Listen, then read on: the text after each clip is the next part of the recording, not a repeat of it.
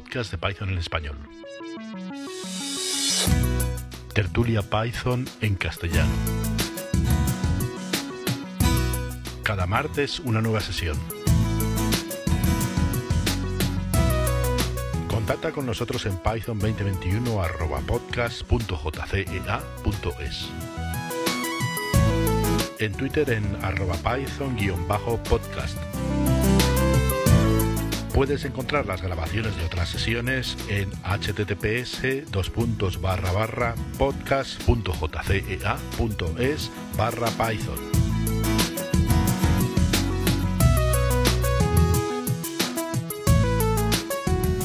Hoy tertulia del 19 de enero de 2021.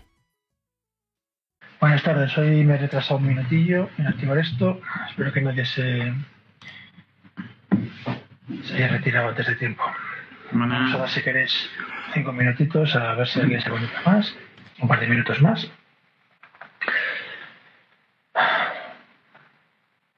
Bueno, Viraco, ¿qué tal? Bien, bien. Hoy te tengo una pregunta que hacer, aunque no es muy Python, pero puede ser interesante, que luego nos expliques el tema de... ¿Cómo era? Source Routing, no, ¿cómo era lo que comentabas el otro día? Source, Source, eh, no me acuerdo. Lo del Source Event, ¿no? Source, Lo, de, lo del Event Sorting, ¿no? Sí, el Event Source. Y claro, luego vamos a esperar un poco a ver si se conecta alguien más, que es dos o tres minutos. Y si quieres empezamos por ahí si te apetece, ¿vale? Aunque no sea un tema Python Python, pero bueno, como metodología de, de cómo hacer las cosas y tal, pues igual, igual es interesante. Vale. Ya sabes que a mí lo que me interesa siempre de estas charlas es llevármelo a casa algo para, para poder probar. O para añadir a mi al cajón de herramientas. Vamos, según has estado tú comentando, creo que hace cosas parecidas. Aunque el concepto a lo mejor no lo llames así, pero creo que hace cosas parecidas. Porque sueles utilizar temas de los eventos y, y demás. Espérate un momentito a ver si conecta alguien más. Anda. Sí. Vamos a darle un par de minutillos. Son y 34, vamos a hacer y 36, si te parece.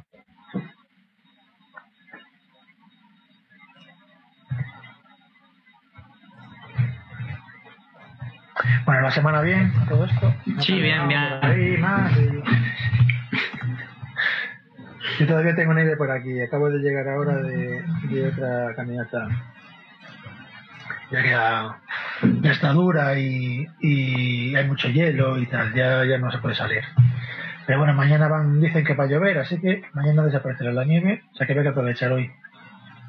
A mí no es que me entusiasme mucho, pero la verdad que teniéndolo al lado de casa, que salgo camina, a caminar a la nieve, tiene su, tiene su gracia.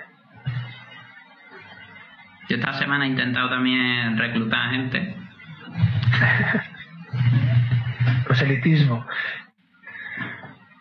eh, Por, por intentar meter más gente en las tertulias y demás. Y que hablemos de, de más cosillas también. Sí, a mí, me- lo digo siempre, a mí me gustaría hablar menos.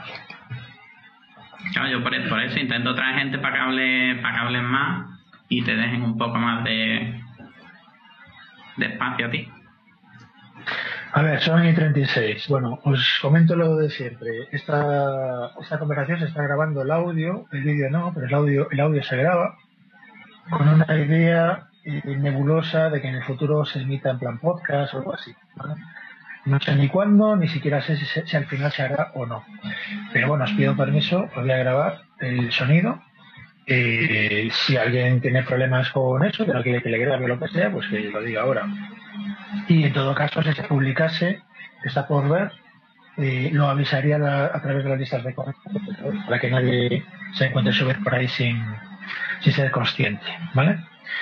Bueno, con esto si queréis empezamos ya. Yo, Viraco, yo, si nadie tiene nada de Python que decir primero, el tema de, me interesa hablar de lo del event sourcing, pero no tiene que ser ahora, puede ser más adelante. Si hay algo más pitonero, mejor.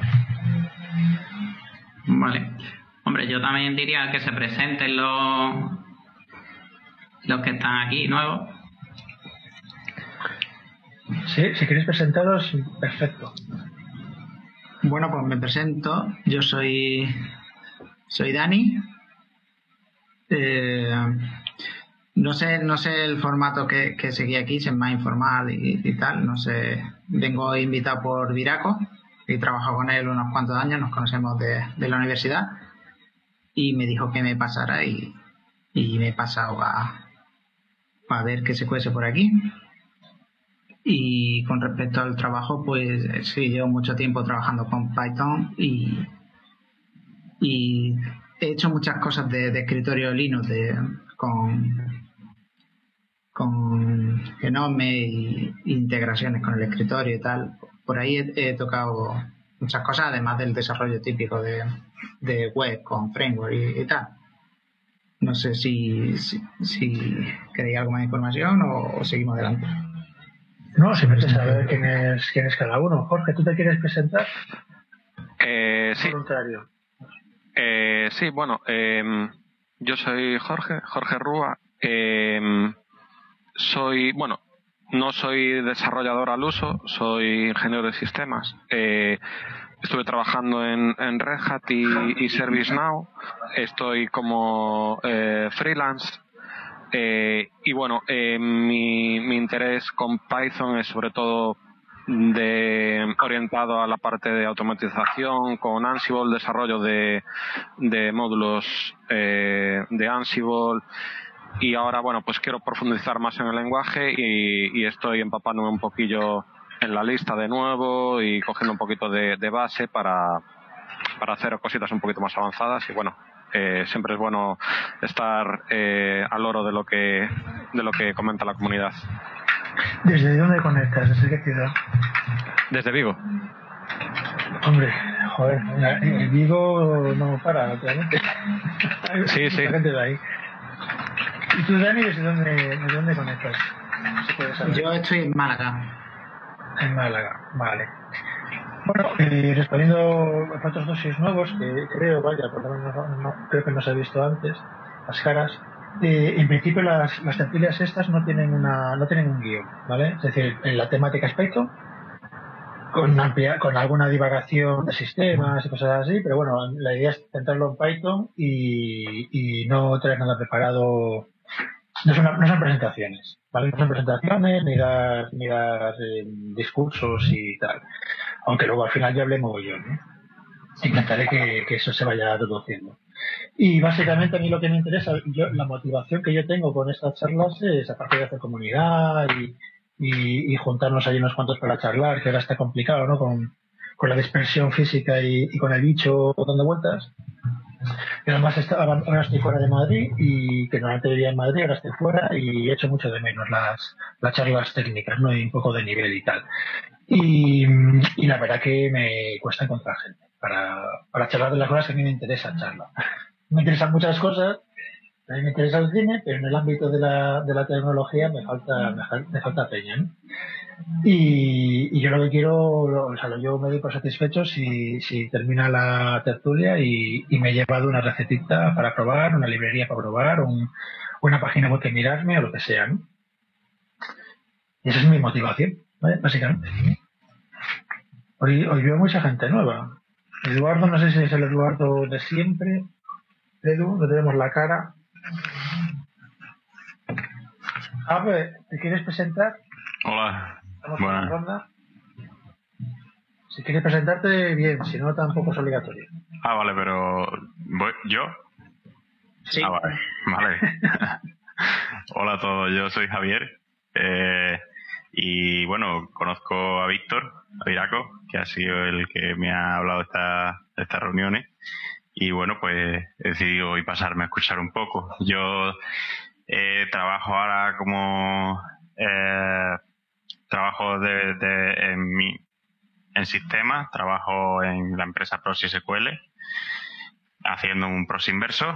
Y bueno, eh, mi, mi contacto con Python ahora mismo por lo menos en laboralmente, es que para, bueno, para muchos scripts para clientes, que a veces que si, si necesitan alguna solución, si hemos hecho cosas, si hago cosas en Python para ellos, y también por, porque la infra de testeo nuestra está en Python. También. y bueno, esa, es mi interactuación ahora mismo con Python. ¿Desde qué ciudad conectas? Desde Sevilla estoy. Desde Sevilla. Sí. O sea, Miraco ha hecho proselitismo de verdad, no, no era broma cuando dijo que... bueno, pues si queréis empezamos ya, a ver, eh, ya entramos un poco en, en, materia. Bueno, Antonio se acaba de conectar, si quiere presentarse, bienvenido. Uh, os hablo desde Albacete. Albacete. la gente de Albacete. Uno, nuevo de Albacete. Está sin estrenar Albacete. Vale, ¿quieres presentarte algo más o ya es suficiente? Nada, soy desarrollador de Python desde hace pues ya bastantes años, más de 18 o por ahí. Y, nada, pues, siempre he estado interesado en tecnologías y en, y en informática. Bueno, soy informático y.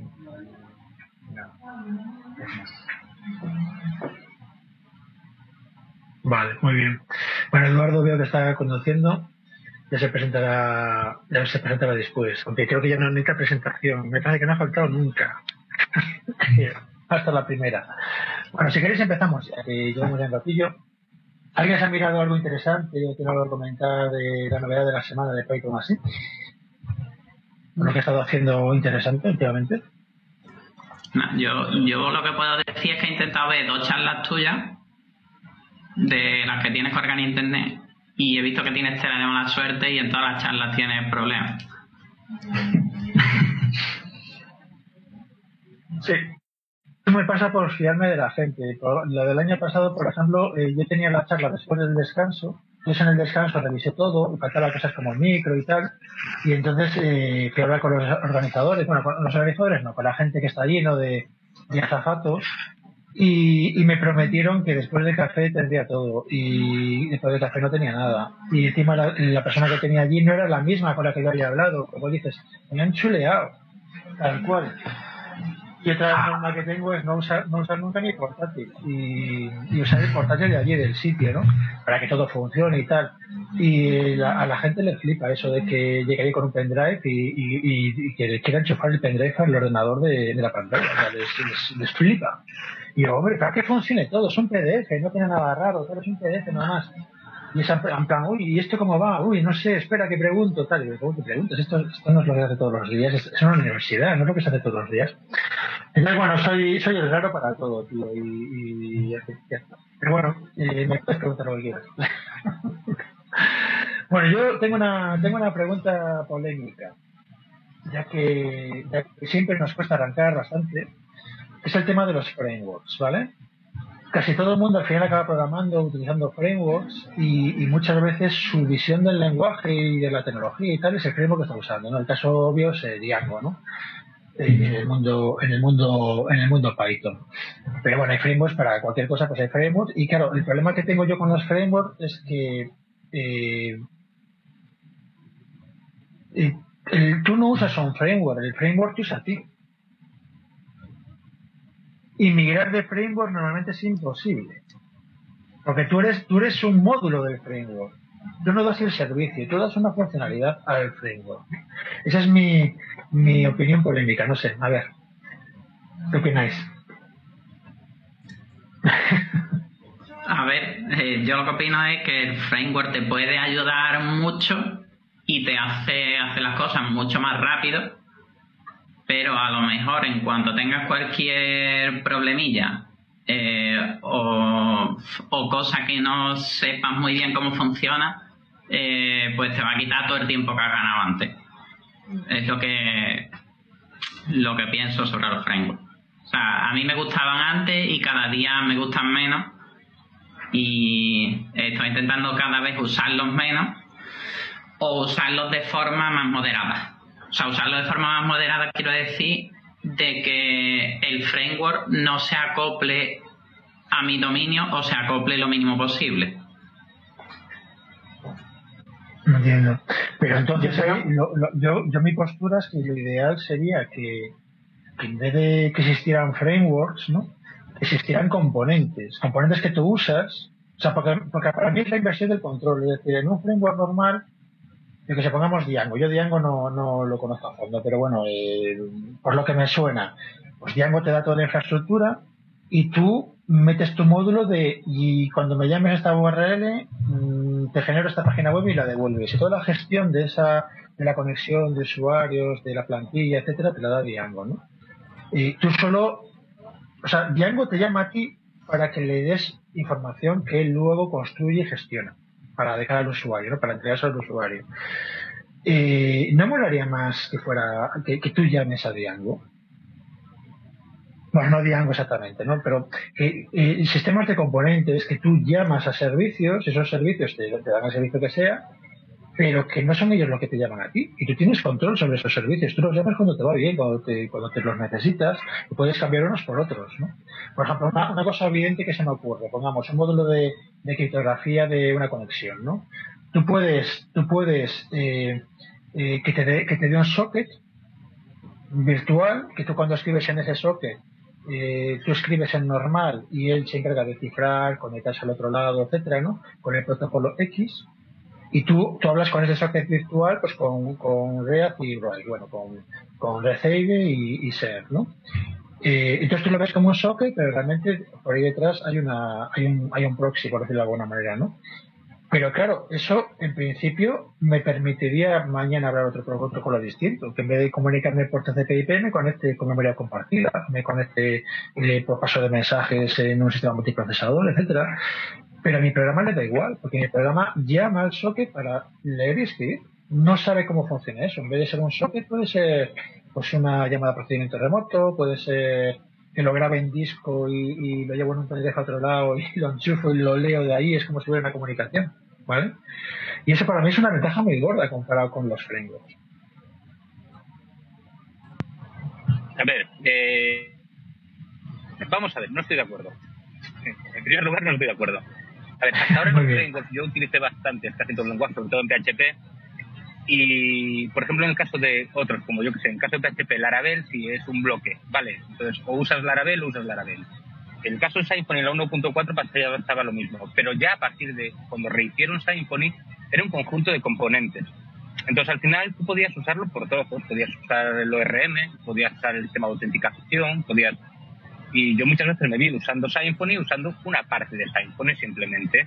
¿Qué pasa? Que al final hacen una buena selección, al final acabas utilizando todos los componentes del Symfony en vez de sustituir alguno por algún otro. Entonces al final es como, en vez de coger a trocitos y montármelo yo, me lo dan montado.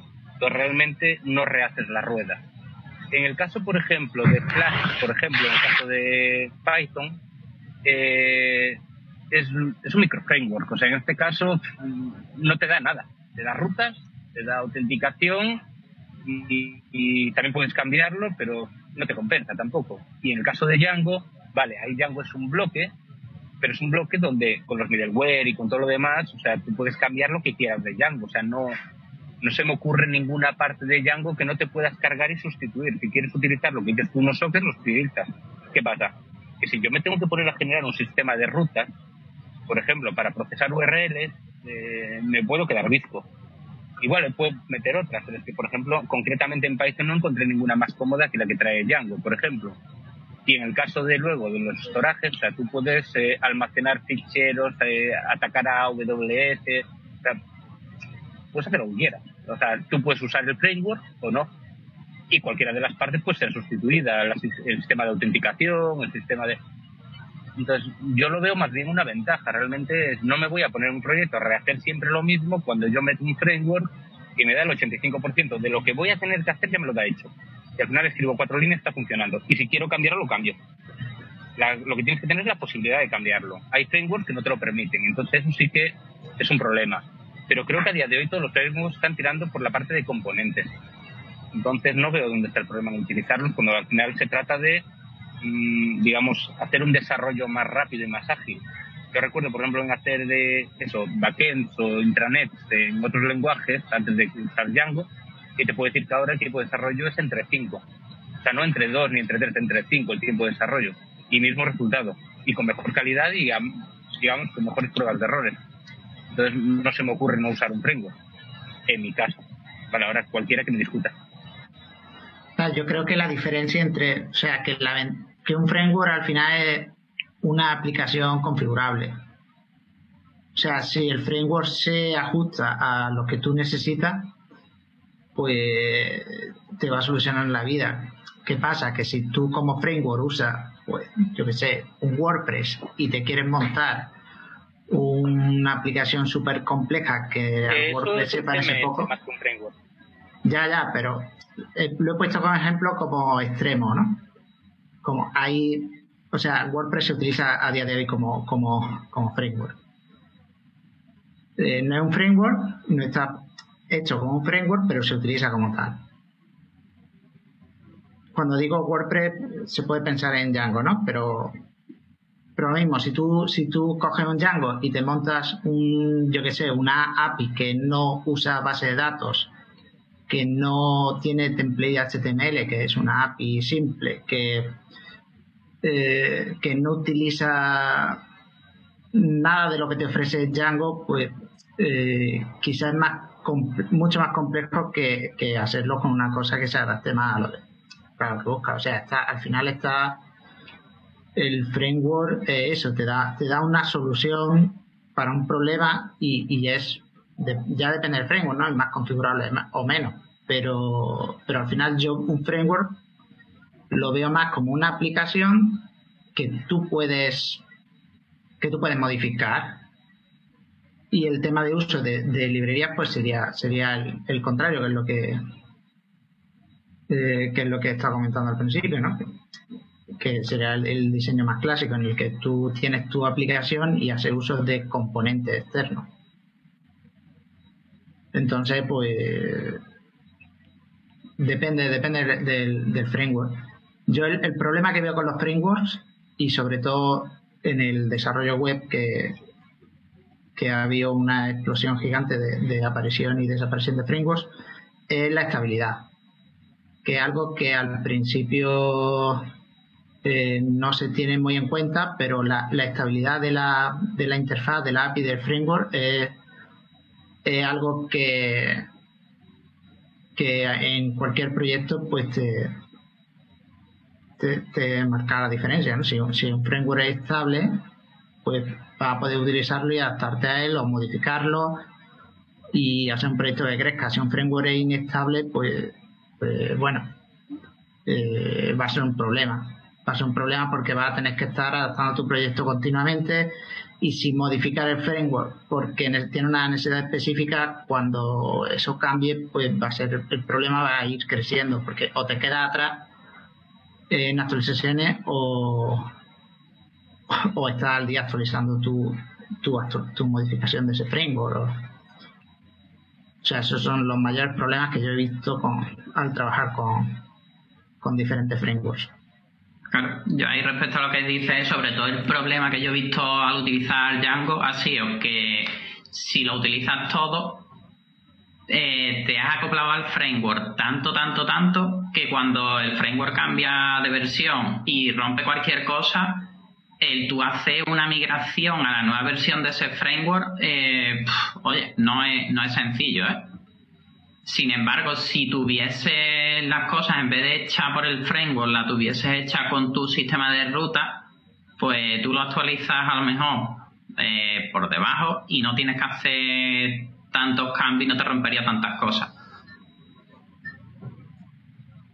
Hemos vivido ahora, por ejemplo, hemos vivido yo, yo, yo me imagino por dónde van los tiros aquí a ver, aquí hubo un cambio en, cuando metieron Django 2 y Django 3, eh, que cambiaron las rutas de expresiones regulares a paz. Yo creo que van los tiros por ahí.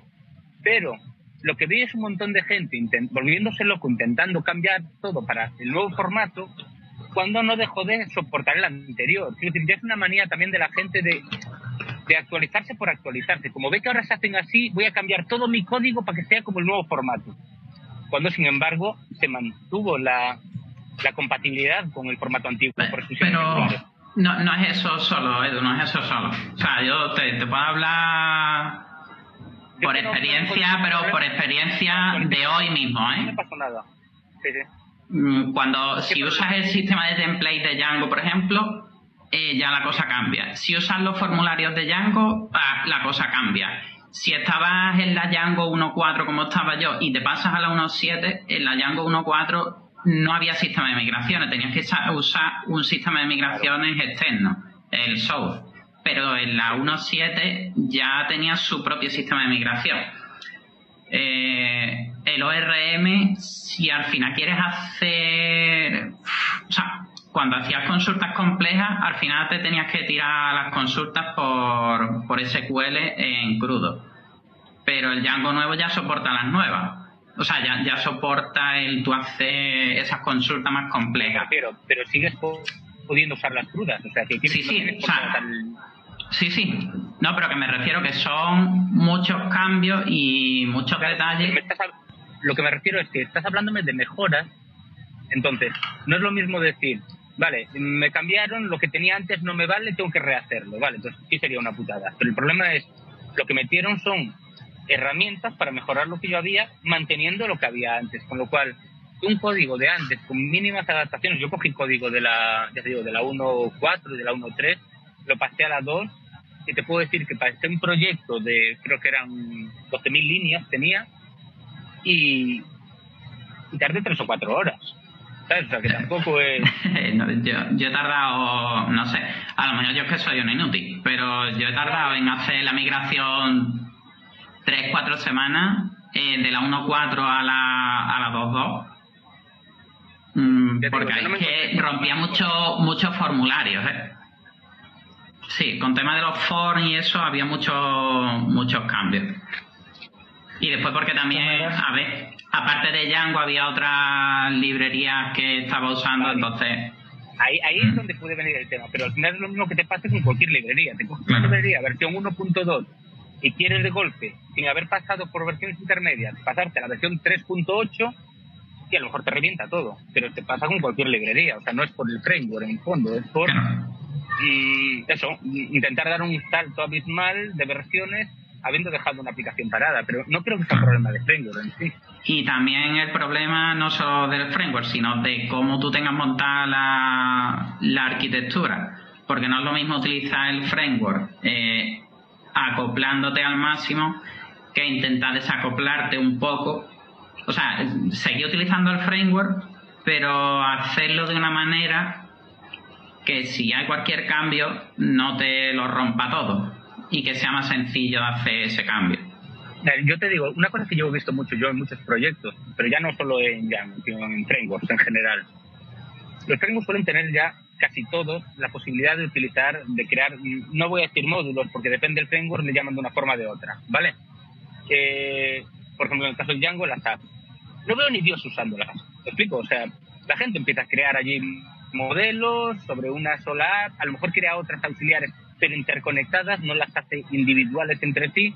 Claro, es que eso no hay quien el día de mañana ni lo reutilice, ni lo mejore, ni si cambias una cosa que no dependa de la secundaria.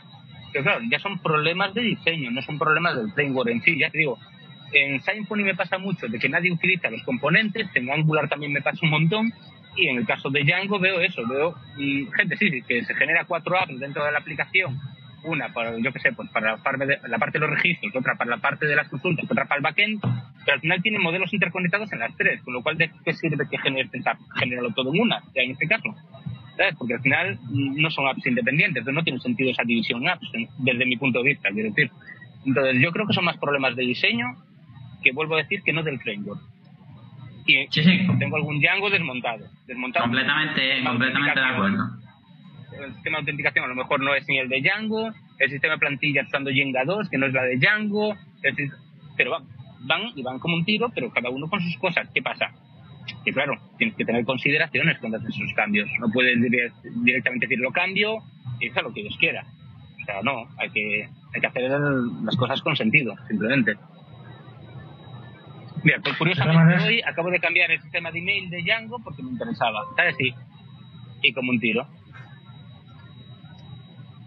Decía que nos estamos centrando mucho en Django y yo hablaba más de. Sí, bueno, quien dice Django, filosófica, digo, mencioné la filosófica en el framework claro, por ejemplo, el caso de que decían antes de que va, tienes que hacer una API que no usa plantilla, no usa pues me tiraría Flask. Y si ni siquiera necesito rutas, pues no lo haría ni Flask, directamente abriría un socket y para adelante. Pero claro, lo, yo creo que muchos problemas de hoy en día es que la gente trata un framework concreto y, y arrasa con él. O sea, venga lo que venga luego con este framework. En vez de estudiar un poquito el proyecto y decir, oye, mira, aquí conviene, no conviene el framework, conviene usar algún framework o ninguno, conviene tirar a un micro framework con framework completo. Pero yo creo que es más un problema, vuelvo a insistir, de diseño. Bueno, lo he dicho, que yo no quería hablar de Django. Que esto es, esto es algo genérico, de, la diferencia entre un framework, o sea, que algo te use a ti, que tú seas un módulo de algo, o que tú uses ese algo, ¿no? Y, y esto viene conectado, una reflexión que tenía hoy, con el tema, es un tema recurrente que tenemos aquí en las tertulias, el tema del mundo async.io o, o no async.io, que una vez que metes async.io eh, estás vendido, es decir, te tienes que quedar ahí, es difícil comunicar los dos mundos, el mundo síncrono y el mundo síncrono. Es decir, en, ese sentido, para mí async.io es un framework. Me usa él a mí, no lo uso yo a él. No puedo mezclarlo con otras cosas, etcétera. Y es un componente de async.io. ¿Vale? Aquí a donde quería llegar. Vamos a hablar de Django. Bueno, no sé si tenéis alguna, alguna idea al respecto. Javier, no se te escucha si estás hablando. No estaba hablando, Sí, pero... claro. No, es, es el otro, que hay otro Javier. el- Ah, vale. ¿Se oye ahora? Ahora, ahora sí. Ahora sí. Pero se oye. Vale, que es un poco mierda la webcam que tengo. Tengo que desconectarla y conectarla porque si no se pierde. Eh, bueno, pues eso, que un framework es un marco de trabajo. O sea, te dice, o sea, no solo te expone un API, te dice cómo tienes que usarlo. O sea, y va más allá de, una librería. Y luego son conceptos como muy distintos. O sea, por ejemplo, yo empecé ahí con Pylons, que framework realmente no, no es un framework, es un conjunto de librerías que tú elegías, pues para caché quiero esta, para o esta otra, o esta para sesiones, y realmente la parte del framework era cómo aglutinar distintas librerías. O sea, era como un pegamento y, y guísatelo tú como quieras. Luego lo que vi es que tú quieres seguir el estándar HTTP1, metes internacionalización, tienes que hacer un body de los locales y todas esas cosas te las tienes resueltas un framework como Django. Te lo tienes resuelto bien. Pero cuando te lo estás guisando tú, te lo tienes que guisar. Porque él no sabe de qué sistema de sesión tiene para acceder a él, porque a veces no, no hay una API común entre distintos sistemas. Y, y al final no tienes un marco de trabajo con el que trabajar, sino que te lo tienes que crear tú. Y lo tienes que crear bien. Y las posibilidades de cagarla son mayores. O sea, porque no es lo mismo el. Yo que sé, algo maduro que, que la han usado miles de personas que se han pegado con todo tipo de proyectos, que cuando dices tú, bueno, voy a hacerme un framework. Mi framework, mi forma de. mi marco de trabajo. Y coges librerías, seleccionas, librerías que luego tienes que mantener, que tienes que ver la seguridad, las dependencias, cómo interoperan. Y, al final cuando te lo guisas con librerías muchas veces te metes en un jaleo mucho mayor que usar un framework, aunque a veces tengas alguna limitación para lo que no está pensado y tengas que hacer ahí cosas extrañas, como yo que sé, como ha pasado con Django de crear un propio loader de librerías para tener librerías por usuario, o sea, para tener templates. Un loader de templates para tener templates por usuario y estilos custom o meterte en el router y extender el sistema de routing porque según si el usuario es premium o es basic tiene distintas distintas URLs o, o para manejar dominios que por defecto él solo maneja paths y no maneja dom- domains y tienes que hacer ahí otra librería extra y extender y pegarte con eso pero por lo menos tienes un marco de trabajo bastante bien pensado, donde cosas como las del Bari o el- la seguridad del test de RF están bien pensadas y son cosas que te quitas de la cabeza. ¿Cómo funciona, por cierto, eso, el CSRF? ¿Cómo lo hace? Eh, básicamente te da un secret junto con el formulario. Que te lo- las acciones y las acciones que no son formularios, que son get, por ejemplo, yo que sé, el típico botón para hacer logout, por ejemplo, o un botón para borrar un mensaje, o lo que, o lo que sea. Debería ser post. Ese- eso en principio no es. Haces un post. Debería, claro, si quieres que sea seguro a, a- a eso, tienes que hacerlo un post. tienes que hacer un post por navegables, ¿no? Para hacerlo seguro. A ver, y por estándar HTTP. Se supone que si no, GET es solo para potentes. Si no quieres que alguien ponga un enlace que, que haga eso y que tú no controles, pues tienes que hacer eso. Vale, vale, claro. O sea, te mete, te mete un secreto en el, en, en la URL o en el formulario como un campo autorrelleno oculto. Sí, hay varias formas. ¿Y eso, de, ¿Y eso que pasaba antes de cuando, cuando hacías un post, el navegador te avisaba de que, de que ibas a hacer un post y tienes que darle OK y cosas así? ¿Os acordáis? De la época del Netscape Navigator. ¿Cómo funciona ahora? No sé. yo, soy, yo soy muy joven, yo eso no lo conocía. es que precisamente con el rollo ese de que, de que con el GET se supone que son eventos, o sea, no provoca cambios, se supone, ¿vale? Que todo el mundo abusa de eso, pero bueno, se supone. Pues entonces, claro, cuando, cuando hacías un get, cuando hacías un post, entonces el navegador te, te sacaba un pop-up diciendo, oiga, cuidado que va a hacer, va, va, a enviar una petición que puede tener efectos colaterales. ¿Desea hacerlo sí o no? O cuando le dabas a recargar la página, ¿no? Te, eh, yo sé, para hacer lo que fuera, y luego le dabas a reloj a la página, te voy a decir, oye, esta página se ha generado a través de un post eh, ¿Quiere volver a mandar otra vez lo que mandó antes? El formulario que mandaba antes, que generó esta página, cuando le doy a Reloa, ¿quiere mandarlo de nuevo? Y eso, por ejemplo, siempre, todavía ya ha sido así, pero ahora mismo no sé cómo va. No sé cómo funciona. Estoy, yo no hago nada de web, o sea que no sé cómo funciona. Es una pregunta legítima. Yo hago web, pero no sé cómo va ahora. Porque como ahora todo se hace en plan aplicación pesada, JavaScript, que no recarga la página entera, pues Pero fíjate que me estás dando la razón, tío. Ahora mismo es todo magia. No sabemos cómo funciona. ahora mismo hay, ahora mismo hay un montón de peticiones y sí, sí no sabe lo que Una de las cosas es que cada petición que manda, manda un options antes para ver temas de, de cross-site origin y cosas de esas. Porque el, o sea, si tú no te has descargado el JavaScript de la página original, solo puedes acceder a hacer un post desde JavaScript a un sitio si tiene habilitado unas cabeceras que lo permiten. Entonces, para evitar el ¿SRF sería esto? y eso, CSRF, sí, CSRF, Cross-Site Request Forgery. Sí. Eh, pues a mí eso me interesaría poner al día. ¿Alguien tiene alguna, alguna URL, alguna historia que... ahora, ahora te busco yo una que creo que en la documentación de, de FastAPI te explica todas esas cosas bastante bien. Tiene una documentación muy buena para todo en general. Yo llevo haciendo estas cosas desde el 94 por ahí. Y, y hace 20 años que no hago desarrollo web. Así que estoy muy antiguo. Y cada dos por tres salen cosas.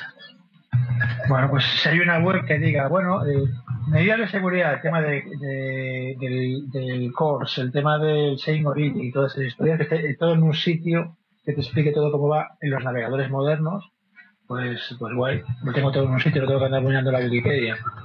Y no lo he visto, pero me interesaría. Y todos los estándares que hay asociados a la web porque tú en las cabeceras puedes definir eh, que tú tienes un buscador y que se dé alta en tu, en tu navegador. Para que le des abajo, añadir, pum. O sea, hay mogollón de pequeños estándares metidos. Y ahora el desarrollo web no es solo hacer paginitas, es muchas cosas que me, he quedado, me, he quedado, me he quedado viejo. Así. Yo me he quedado viejo y sigo haciendo desarrollo web. Bueno, yo, yo creo que todo vuelve. O sea, es cíclico. En algún momento te actualiza automáticamente. Ahora, ahora se está poniendo de moda el, el, hacer con JavaScript y el compilar toda la aplicación JavaScript a HTML y servirlo en un engine eh, como un HTML plano. Pero ha habido toda la vida de Dios. Claro, pero, pero... Porque nadie programó en JavaScript porque solo se hacían gilipolleces del navegador y ahora se hacen aplicaciones enteras. Pues eso se redescubre, se ha, redescubierto que el HTML en plano es mucho más rápido y, que las aplicaciones son muy pesadas y, Y bueno, lo mismo pero con, con, más, con más pasos. Hay un, hay un proyecto, no sé si seguirá vivo, porque lo vi hace muchos años, además trabajaba y claro, o sea, a mí me tocaba periféricamente, pero la idea en sí me pareció muy interesante. Era un proyecto en español.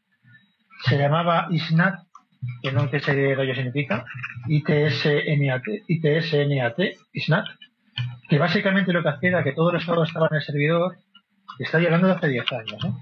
Todo estaba en el servidor y todo, tú solo servías al cliente un trocito de JavaScript que lo que hacía era hacer consultas al servidor, mandar eventos al servidor de cuando haces algo, ¿no? De cuando te mueves con el ratón y pulsas y no sé qué, mandaban eventos al servidor y el servidor respondía con cambios en el DOM, ¿vale? Cambios. Y lo único que hace el JavaScript es añadir un, un hijo, poner un, poner un, un visibility o todas esas historias, ¿no? Y la ventaja que tenía eso, aparte de, aparte de, bueno, compatibilidad con, con navegadores y tal, era que, claro, todo el estado de la aplicación, todo lo que hacía el usuario lo veías en el servidor. Tú podías conectarte, tú como administrador, te podías conectar al servidor, pinchar en un usuario y estar viendo su pantalla y cómo, está interactuando, qué está pulsando, porque cada, cada evento que hace el tío en su, en su navegador lo estaba mandando al servidor para pedir actualizaciones de, bueno, a pulsar no sé dónde. Esto supone algún cambio visual pero claro, le llega esa, esa, esa notificación de que ha pulsado no sé qué icono, le llega al servidor. Y el servidor puede decir que no hay nada que hacer, ¿no? Que, bueno, pues a un icono y ya está, no pasa nada, ¿no? O puede mandarle una, una modificación al árbol. Pero claro, ese estado lo mantiene en el servidor. Entonces tú puedes conectarte a ese estado modo solo lectura y ver lo mismo que está viendo el tío. O sea, con lo cual el tema de soporte, por ejemplo, pues molaba mucho. En plan, es que no me sale no sé qué, no me funciona no sé cuánto. Te estás viendo qué coño está haciendo el tío en la pantalla, como si fuera una pantalla de remota, ¿no? Y, esto pasó sin pena ni gloria, que yo sepa.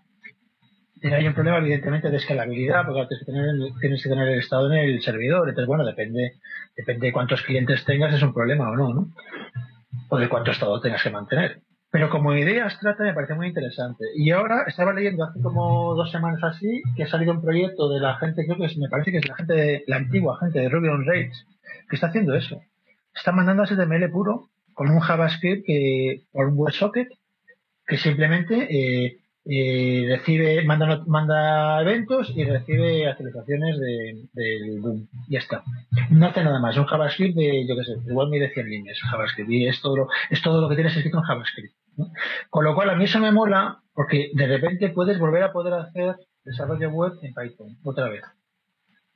Cosa que se estaba perdiendo con todos los frameworks de JavaScript que hay por ahí. Esto es como mi obsesión con el tema del SQL, ¿no? Que yo no quiero aprender otro lenguaje y tal. Pues aquí igual. Yo no quiero hacer desarrollo web, pero no quiero pegarme con el JavaScript. Ni con framework JavaScript, etcétera. Yo quiero hacerlo en el servidor. Ya, pero, pero pierdes las ventajas que te dan los frameworks JavaScript también. O sea, las ventajas que te da Vue, por ejemplo, Angular, a ver, si solo quieres hacer una web, no tiene sentido, pero para hacer ciertos paneles, eh, facilitan el código, que es una locura. O sea, esa interactividad, esa relación entre componentes es una locura lo que te permite. Estarías perdiendo todo eso. O sea, yo la ventaja de usar un framework como Vue, Angular o cualquier otro semejante es o o cualquiera de ellos, es simplemente todo lo que no tienes que currar. O sea, porque al final puedes hacer en cuatro líneas lo que en JavaScript y normalmente en programación te requiere a 200 antes. Y al final simplemente con tener relacionados simplemente como propiedades cada uno de los elementos del HTML, cambias un fiel que te hace cambiar directamente en una lista, que te cambia directamente un componente, que te cambia directamente y te hace una consulta por allá. Y es instantáneo, o sea, y aparte transparente. Entonces, pierdes esa ventaja. Yo lo que veo de usar un framework de esos, precisamente, igual que cuando hablábamos antes de Django y hablamos de cada uno de ellos, utilizarlos si te aportan algo. O sea, no, no porque exista hay que usarlos, no. ¿Hace falta en mi proyecto? Sí, pues lo, aplico y lo aplico porque me va a facilitar la vida. O sea, fuera de ahí no usarlos, que no, no veo ningún sentido. Entonces, tampoco es decir, sale algo, oh, qué guay, poder montarlo en Python, de servidor para hacer algo que a lo mejor con 200 combudearía. Pero es que eso no es Python, eso es JavaScript. Yo no quiero aprender JavaScript. Diciéndote eso, adáptate a la herramienta que hay. Yo no quiero adaptarme, yo quiero que la herramienta se adapte a mí. ¿Qué coño adaptarme yo a la herramienta?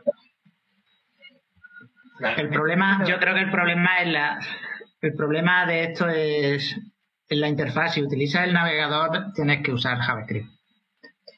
Si utiliza otra interfaz, pues depende. Si tiene, si tiene interfaz para soporte para Python, podrá escribir código en Python.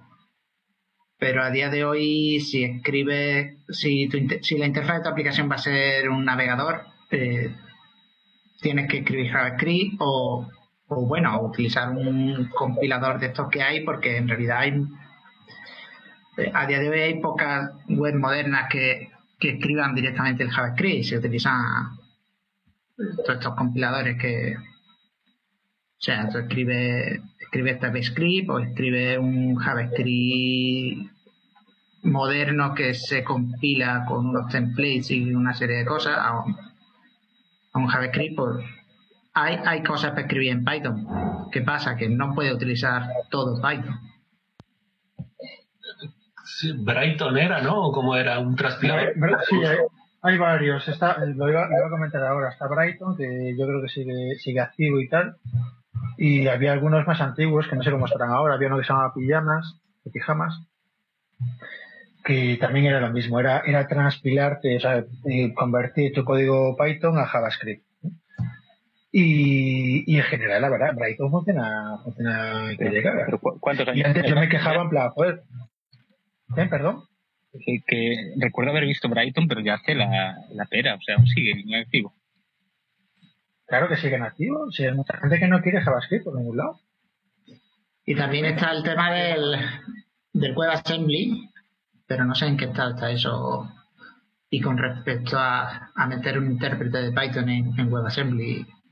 Eso está resuelto ya hace, hace, hace mogollón. El, o sea, ya hay, ya hay intérpretes, o sea, el, intérprete normal de Python normal, el intérprete de C, el estándar, eh, lo, que está en C lo puedes compilar a WebAssembly y ya lo, lo, puedes meter ni de 20 megas, lo metes ahí, haces un, un eh, JavaScript source y tal y tienes ya un intérprete de Python ahí metido. Tienes el intérprete oficial. Coño, pero es que 20 megas, yo hace 5 años me quejaba de los 20 megas, pero es que hoy en día 20 megas es una imagen, tío, de fondo de, de la web.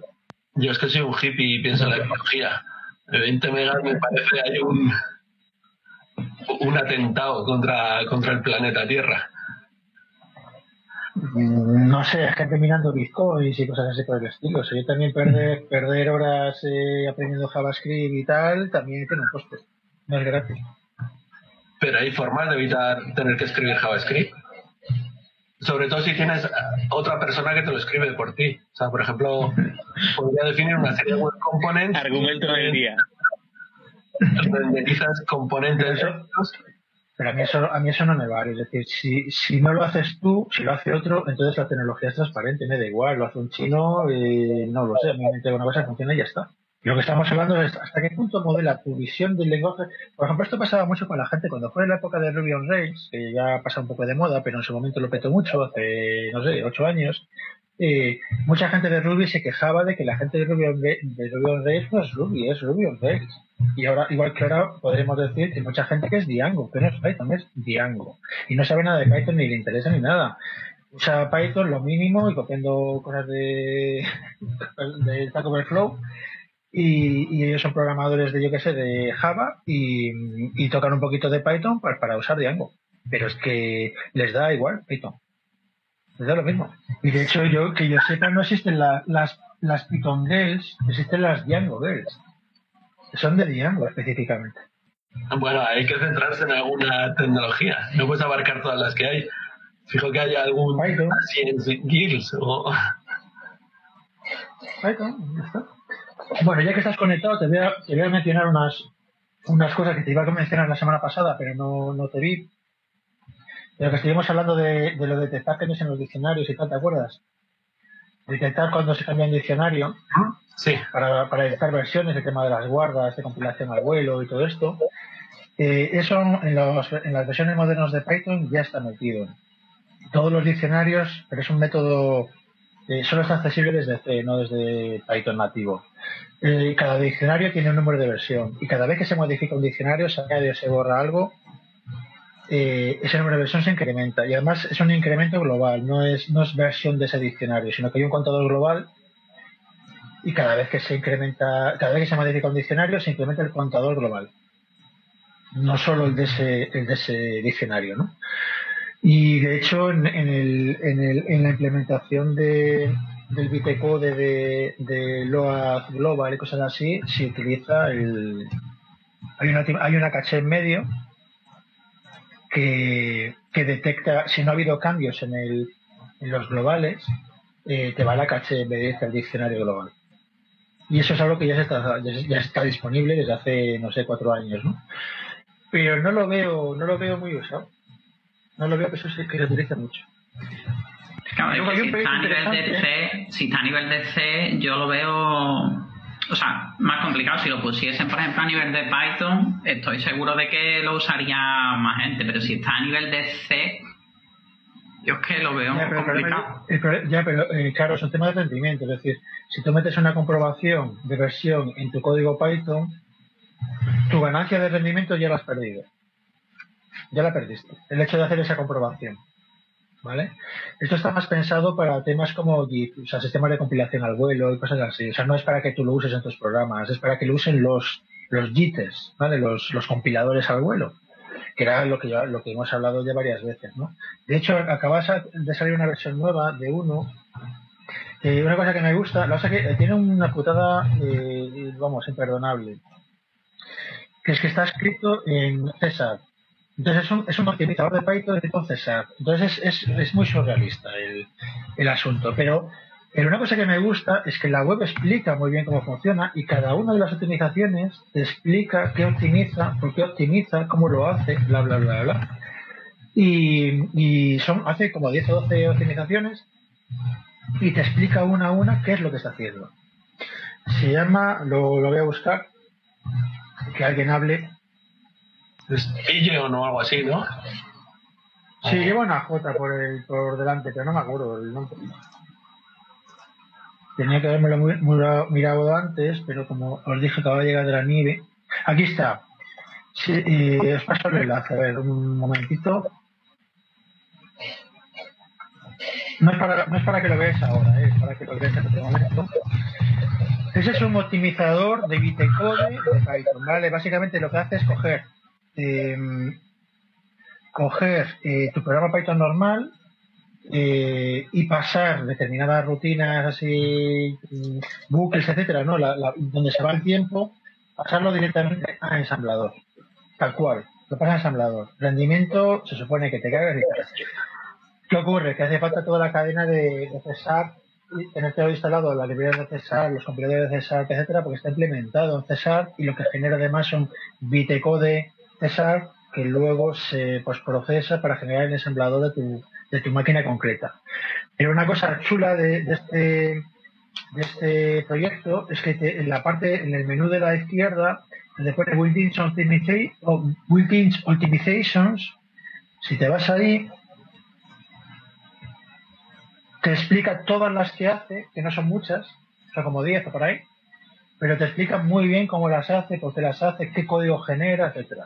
Y qué putadas hay, en plan, y no siempre se puede usar porque esto y por lo otro, ¿no? Y esto, la verdad que viene a huevo de que alguien coja esto y lo, lo pase a lo pase a, C o algo más usable que no sea que no sea César o a Python. Pero miradlo en otro momento, no lo, no lo miréis ahora. Y yo recuerdo el debate de por qué no meten estas optimizaciones en el propio compilador de Python, ¿eh? Pues mira, yo, yo... Obviamente, Estos tíos recuerdan un PEP para cambiar algo del propio compilador de Python para hacer posible algunas cosas del Git. O sea, sí que ha habido cierta colaboración. Sí, sí eh, lo que se ha hecho es cosas que son fáciles, o sea que por ejemplo, lo de versionar los diccionarios es añadir a cada diccionario eh, 8 bytes, 64 bits, ¿vale? Con lo cual tiene un coste bajo, 8 bytes por diccionario, que ya un diccionario ya mide, no sé, 60, 80 bytes. Vacío, si no tiene nada, ¿no? Pues añadirle 8 bytes más. Y, y en tiempo de o sea, en tiempo de ejecución el coste es mínimo, porque es, es, es una instrucción, son dos o tres instrucciones más de ensamblador, ¿vale? O sea, básicamente tiene un coste cero, un coste muy bajo. Y, no tener esa funcionalidad, no tener el control de cambios de un diccionario, te inhibe un montón de optimizaciones de terceros. Y añadirlo, aquí no te cuesta nada, y permites que otra gente lo haga, ¿vale? Pero sí que es verdad que es muy triste que en, en la versión estándar de Python no se aprovechen estas optimizaciones para nada. Y yo mi batalla ahí, y la he dado bastante, lo que se me ha dicho siempre, eh, y tiene su, tiene su, bueno, tiene valor, pero me parece un poco tonto, es que, claro, Python es portable, el intérprete de Python normal es un intérprete muy portable, no tiene ensamblador por el medio, no tiene nada, ¿vale? Se puede compilar en cualquier arquitectura, se puede compilar en cualquier sistema operativo, entonces, claro, meter cosas meter cosas que, por ejemplo, meter un poquito de ensamblador que, solo, que determinada optimización solo funcione en, ARM, por ejemplo, ¿no? Pues como que no lo ven bien. Cuando te dices, a ver, yo no te digo que no funcionen los demás, simplemente que si lo compilas en ARM o en x86, va mejor. Pero si lo compilas en Sparse, mm, sigue funcionando, tío. No sé si me explico, ¿no? Y no, no he conseguido meter nada más. En años, ¿eh? Llevo ahí dos décadas y no he conseguido meter nada es súper raro que tengan ese problema porque es un problema que no tiene ningún compilador del mundo. Es decir, eh, los compiladores tienen, rendimiento muy diferente dependiendo de la, de la arquitectura objetivo. Y es bien sabido que algunos compiladores son mejores según qué arquitectura. Así que me, resulta muy raro que ellos tengan un problema concreto con que el bytecode que van a generar va a ser un poco peor para no sé qué arquitectura según qué optimización. No, pero no es el bytecode. El bytecode va a ser el mismo porque es una máquina virtual, te da igual la arquitectura. Luego es un, switch gigante en un bucle infinito, ¿no? Pero eh, el tema es pasar ya de ese bytecode y dar un paso más. Decir, bueno, pues si yo estoy en, si yo estoy en Intel, bueno, Intel, AMD, en la familia, ¿no? eh, ese bytecode pasarlo al ensamblador, pero ensamblador ensamblador, de verdad. Hacer compilación al vuelo, etcétera, ¿no? Ah, Esa parte es la parte que he tenido problemas. No, no la parte, o sea, la parte, eh, o sea, el sí que es universal, ¿vale? Pero la parte de decir, eh, quiero poder meter, dentro del propio intérprete de Python, no como una librería externa, meter compilación al vuelo. Pues no ha sido posible porque, claro, compilación al vuelo, cada arquitectura necesita la suya. Y si no soportas todas, como que estás vetado. Y como ya hay proyectos externos, porque claro, eh, si no hubiera nada, pero hay algunos proyectos externos, ya hemos hablado mil veces, ¿no? El tema de Numba, el tema de PyPy, el tema este de, de Python, este, como se, como se diga. Hay varios proyectos por ahí eh, sobre todo para, para temas numéricos, ¿no? Eh, por eso, Numba, por ejemplo, para temas numéricos básicamente, pero hay proyectos que implementan compilación al vuelo solo bajo ciertas arquitecturas, ya ese problema, ¿no? Eh, pero yo entiendo que eso debería estar dentro del, del intérprete oficial. Porque la gente cuando hace comparativas de rendimiento, hace comparativas de rendimiento entre lenguajes y tal, las hace con, con la versión oficial, no, no está la, cosas externas para, para compilar al vuelo. Por otro lado, aparte, yo entiendo que, a ver, no es lo mismo también que incorporen compilador de JIT el propio, la versión estándar, donde si tienen que cambiar algo en el lenguaje, son ellos mismos los que pueden cambiar algo en el lenguaje para adaptarlo, a proyectos secundarios que al final se van a encontrar con callejones sin salida donde el lenguaje no les permite hacer ciertas modificaciones por ser el estándar y ellos no tienen nada ni pintan ni cortan en ello. O sea, yo entiendo que por eso debería estar dentro del propio lenguaje, o sea, dentro de la versión estándar ese tipo de compiladores. En la medida de lo que se puede hacer, obviamente. Quiero decir, si en Linux consigue más rendimiento bajo x86 o en RM no lo consigue, bueno, pues cada sistema hará lo que pueda, pero no incorporarlo por no ser estándar en todos ellos o por no dar la misma optimización a todos ellos me parece un atraso. No hay que mantenerlo. A mí me parece una tontería, sinceramente. Ningún compilador ha hecho nunca el esfuerzo de hacer uniforme todas las plataformas. Eso nunca se ha hecho. Ya, pero el problema, el problema que hay que pensar es el siguiente. El intérprete de Python, el, oficial, el estándar, pues no sé cuánta gente está, está digamos, eh, forma parte de, los core, ¿no? Pues pongamos que sean 80 personas, eh, que me parecen muchas, igual son 30. Eh, de los cuales la inmensa mayoría lo que tocan es la parte de Python, no toca la parte de C. Eso también lo hemos hablado ya más veces, ¿vale? En la parte de C somos un puñado muy pequeñito de gente que toca la parte de C. Entonces, si de repente te aterriza una cosa avanzada, avanzada de uh, compilación, un compilador optimizador para, para RM, ¿vale?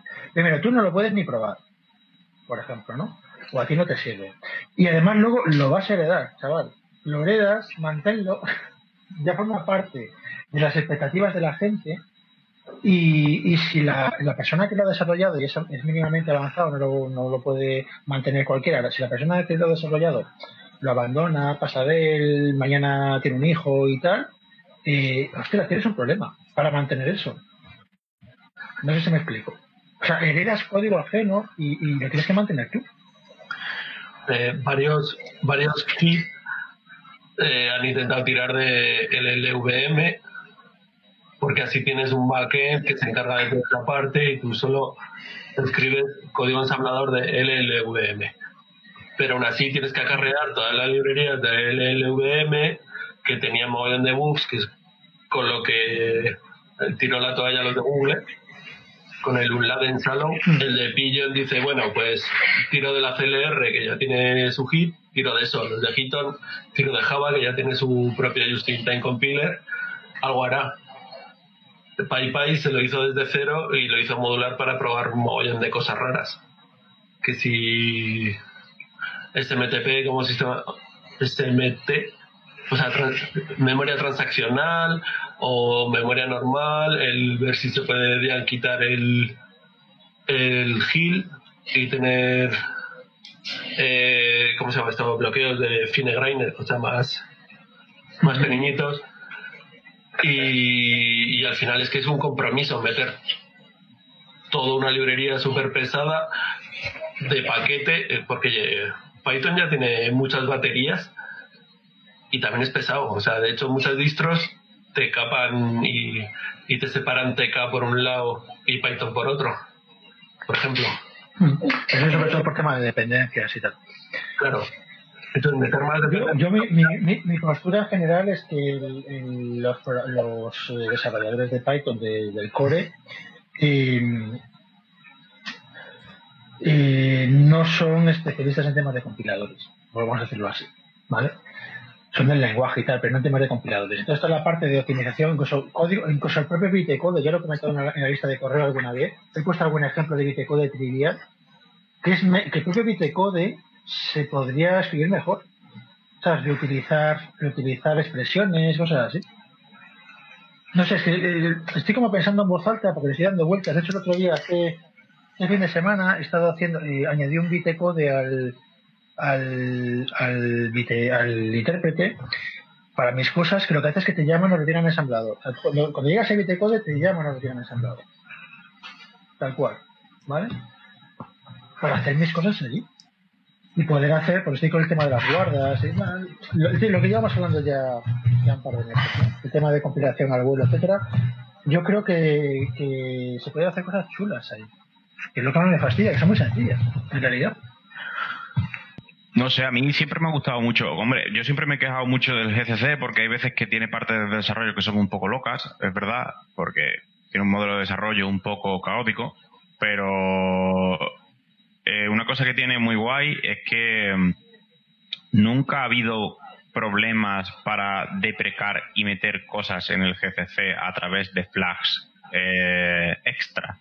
Entonces, el GCC por defecto usa la, una compilación normal para la arquitectura, pero si después a través de Flag, porque eres un usuario más avanzado, pues quieres usar eh, según qué optimizaciones, pues eso se, se, activa a través de flags específicas del compilador y el CCC no ha tenido pudor en el pasado de meter flags nuevas y cuando ha pasado cierto tiempo y se ha quedado incluso desmantenido la arquitectura o lo que sea, las ha deprecado y no ha pasado nada. Y ha dicho, bueno, no hay nadie que se cargue, parece que no hay soporte, pues, pues fuera. Y no, no me parece mal modelo. O sea, es muy open source, es muy Ah, ¿lo quieres meter? Lo usas. ¿Quieres dejar de usarlo? Pues oh, nadie lo contiene. Pues y, y también hay mucha gente que ha oído de GCC. También. También.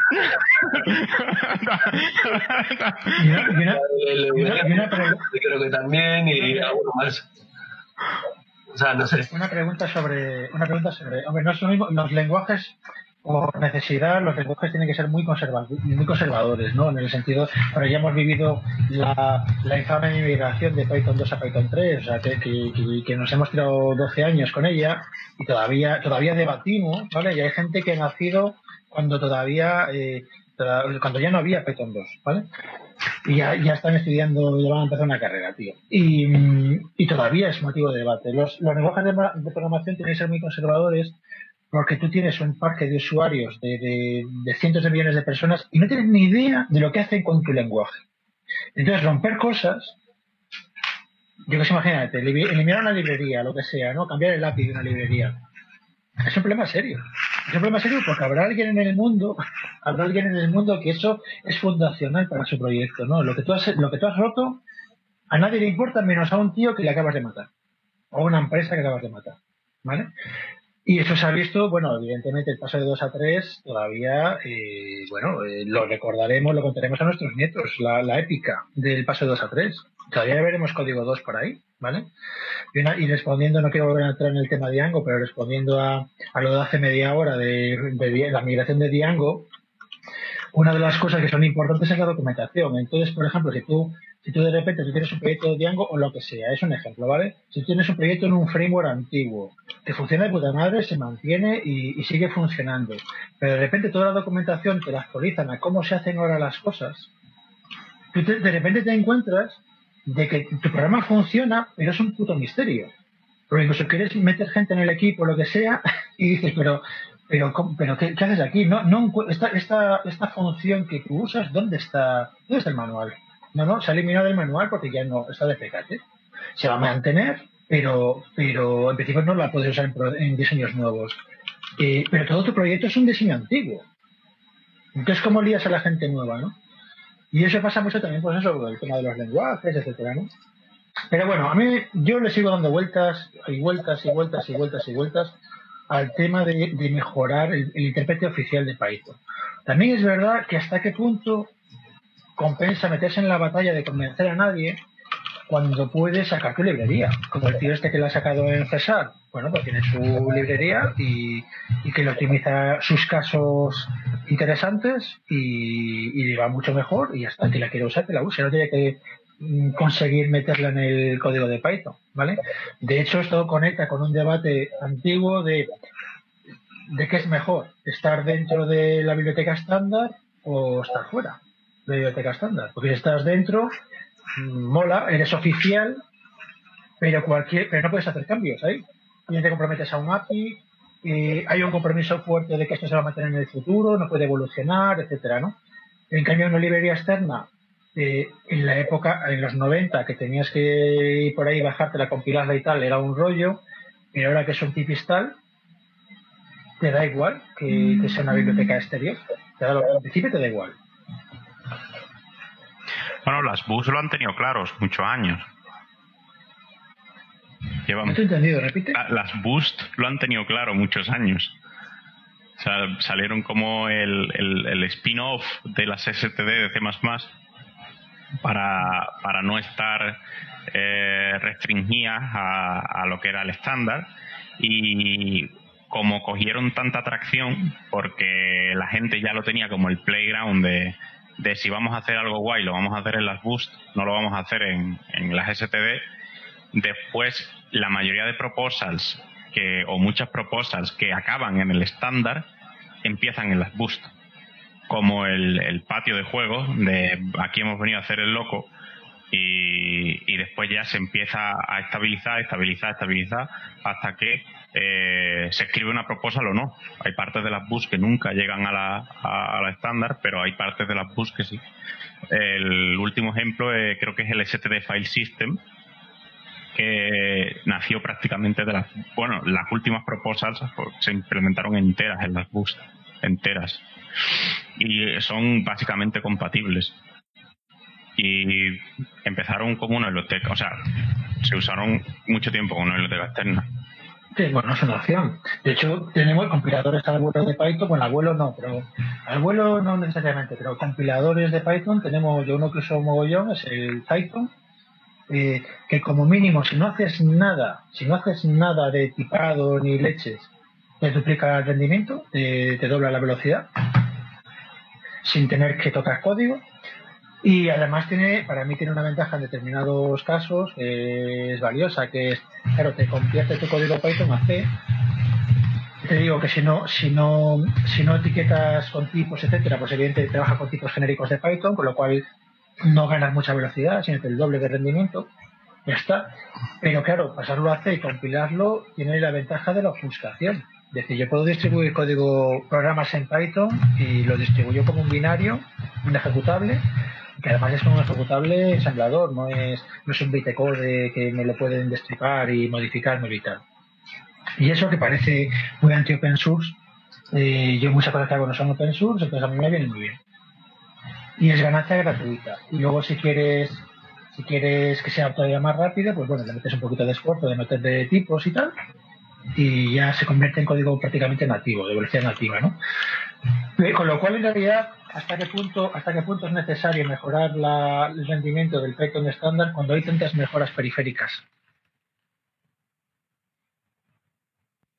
Eh, recuerdo un caso de un tío que llegó y dijo, he hecho un intérprete de Python que no tiene el Y las cosas multiproceso van mucho más rápidas.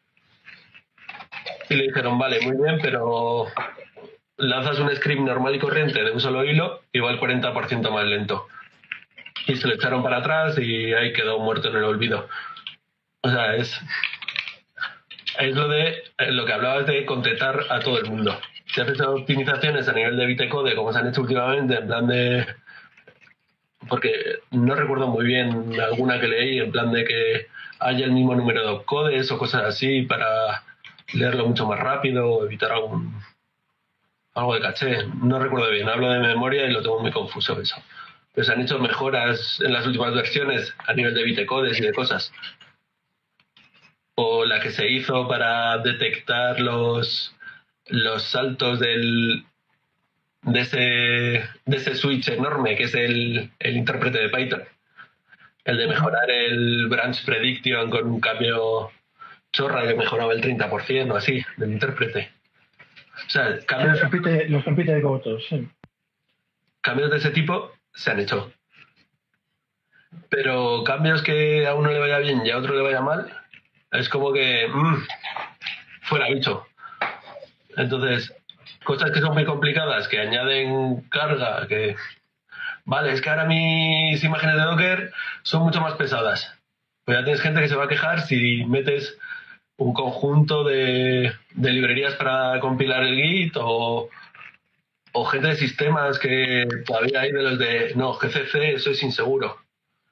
No se puede tener GCC en una máquina de producción. Entonces Titan no se puede tener. Claro, pero por ejemplo, da las opciones, como, como ha comentado antes Javi, de, de meterle flags, por ejemplo, y tú eh, compilar de una manera o compilar de otra.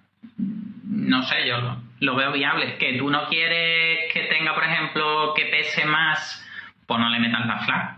Pero a lo mejor hay otro que le compensa que le pese más porque le vaya más rápido. O viceversa.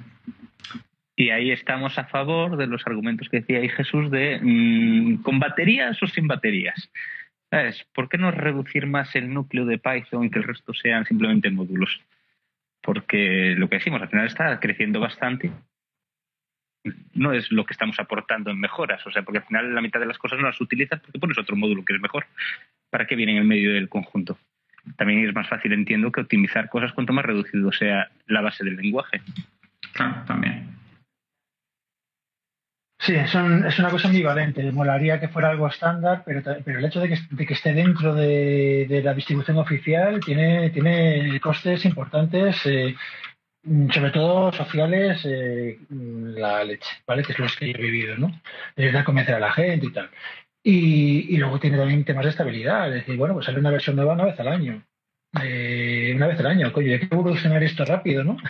Quiero irlo mejorando. Yo saco una versión nueva cada dos semanas del optimizador. Bueno, pues de Python será una versión nueva al año, chaval. Eh, la gente va a estar un año. Entonces dices, bueno, pues eh, quien quiera la versión mejorada, que la instale, ¿no? tiene una versión mejorada. Dice, coño, pues si, ya, si tienes la opción de instalarlo por fuera, coño, pues que sea la opción, que no, venga, que no venga con el lenguaje, que sea una librería que tú instalas. Y ya está. Entonces, Entonces yo, por ejemplo, algo, algo, o sea, el arroba, el arroba un decorador, ¿no? El arroba JIT de, para decorar rutinas y tal, tipo, tipo Numba o similar, me parece interesante. que, claro, Numba para mí tiene otras historias, ¿no? De, de, de, solo funcionan en sistemas concretos y tal. A mí hay un proyecto antiguo, eh, Javi ya estará aburrido de voy a hablar de él, pero un proyecto de hace muchos años de la gente de, de, bueno, del tío, de uno de los tíos que está detrás de PyPy, del, de la PyPy es la implementación de Python en Python, un proyecto interesante a su vez, con sus historias, que era Sico. Sico lo que hacía era compilar el bitecode a, a otro bitecode diferente, pero un bitecode mucho más fácil de interpretar por, por la máquina, ¿no? Por ejemplo, si directamente trabaja con, tipos de datos básicos, ¿no? Con enteros, flotantes, etcétera, no trabaja con objetos Python, no trabaja con enteros.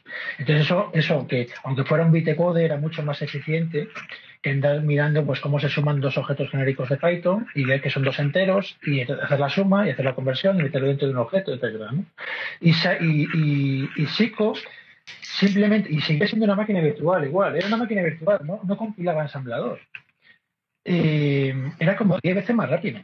Y funcionaba en todas partes, porque estaba escrito en Python, perdón, estaba escrito en C, y e interpretaba, era otro intérprete distinto, interpretaba un bitcode diferente, un bitcode pues más, más fácil, más, con mejor rendimiento. Y con eso ya ganabas 10 a 1 y funcionaba en todas partes, porque no generaba código nativo, no hacía cosas raras. Y era, era ganancia gratuita. Igual le haría falta alguna, estoy pensando en alto, ¿vale? Alguna forma como de definir sidecars. O sea, por ejemplo, para, para que funcionase Psycho, tenías que hacer un monkey patching. Te lo podías meter, hay un site.py o algo así que se carga antes de inicializar, o sea, cuando se inicializa el intérprete, antes de ejecutar tu proyecto, y lo podías meter ahí. O sea, hay como hook. Luego, eh, tiene los ficheros PIX o algo así, en los que puedes definir los tipos sin tocar tu código Python. Como meterlo así como al lado para definir tipos para que luego sea más fácil de optimizar. MyPy tiene la forma también como de meter sus ficheros al lado para extender. O sea, no sé, a lo mejor se podría hacer ah, algún mecanismo de, de que no tengas que tocar tu código, porque muchas veces lo que le he visto a Python es que al final tienes que meter un import Python, trae no sé qué, un, ¿sabes? Un algo que te, que te jode el poder usar sin Python y con Python. Y ya te obliga a tener la esa dependencia y... Claro, yo Python cuando lo antiguamente, antiguo, hace no sé, hace años, muchos años, yo, ya, yo usaba Python antes de que fuera Python, cuando era Pirex, que era de un tío australiano y tal, y la verdad que la idea me, me, gustó mucho. Tiene el problema de que, claro, no era código Python. Tú lo programas en Python, lo pruebas, lo, depure, lo depuras y tal, funciona, vale, ahora le metes tipos. Cuando le metes tipos ya no es Python, ya es otra cosa, ¿vale? Y ya no puedes, si tienes luego un bug o lo que sea, tienes que andar quitando esos, esas, esos, ese tipado, quitarlo, y para volver a tener un, un, Python normal, ¿no? Pero desde hace mucho tienes la opción esa de poner un fichero en paralelo que define los tipos, los define los tipos en otro fichero, con lo cual mantienes tu código Python normal. Y una cosa que llevo esperando tiempo, y bueno, no sé si lo han hecho últimamente, pero hace un año no estaba hecho, era que aprovechase la declaración de tipos de, Python que tenemos ahora opcional, ¿no? El, type hinting este, eh, que lo use, que use. Cuando yo pongo que esto es un entero, que eso, que eso Python lo utilice, que eso es un entero, ¿vale? Y eso cuando lo vi en su momento, hace como un año así, eso no estaba, era, era algo que querían hacer, pero no estaba hecho. Tienes que usar los tipos nativos de, Python, los de toda la vida, ¿no? Los podías meter como, los podías meter como tipos en Python, o sea, con, con, con hinting de tipos en Python, pero no podías poner entero. Tienes que poner eh, eh Python punto no sé qué. Y, pero eso ahora mismo no sé cómo estará la cosa. Pero eh, era algo que estaba, que estaban, que era para la siguiente versión o tal, y eso ha pasado un año, a lo mejor ya está funcionando, no lo sé. O sea, la clave es, la clave es escribir código Python, Python de verdad, no, no con tipos que, bueno, puedes meterle tipos, pero decoradores, ¿no? Como, como hinting, y luego que eso lo compile a, a lo compile a C. ¿Alguien ha usado MyPy para, para estas historias? El MyPy C.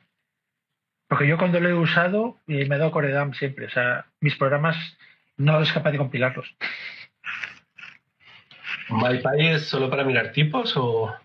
Pero tienes el MyPy C que te compila C. ¿Ah, sí? No sabía. Sí. Y, pero yo cada vez que bueno, hago Pringo la mundo, funciona, pero como pongo Pringo la, Pringo la mundo 2.1 más 1, el core da. Pero bueno, eh, sale, una, sale una versión nueva cada, cada poco, igual está arreglado ya. Es que yo quiero, claro, yo quiero mejorar el rendimiento de Python sin salirme de Python. Yo no quiero, no quiero, el problema de Python es eso, que tengo que preocuparme de, de, meterle tipos por ahí en medio y, y, ya deja de ser Python. Claro, que lo del pure Python mode y tener algún mecanismo de sidecar que puedas activarlo o no.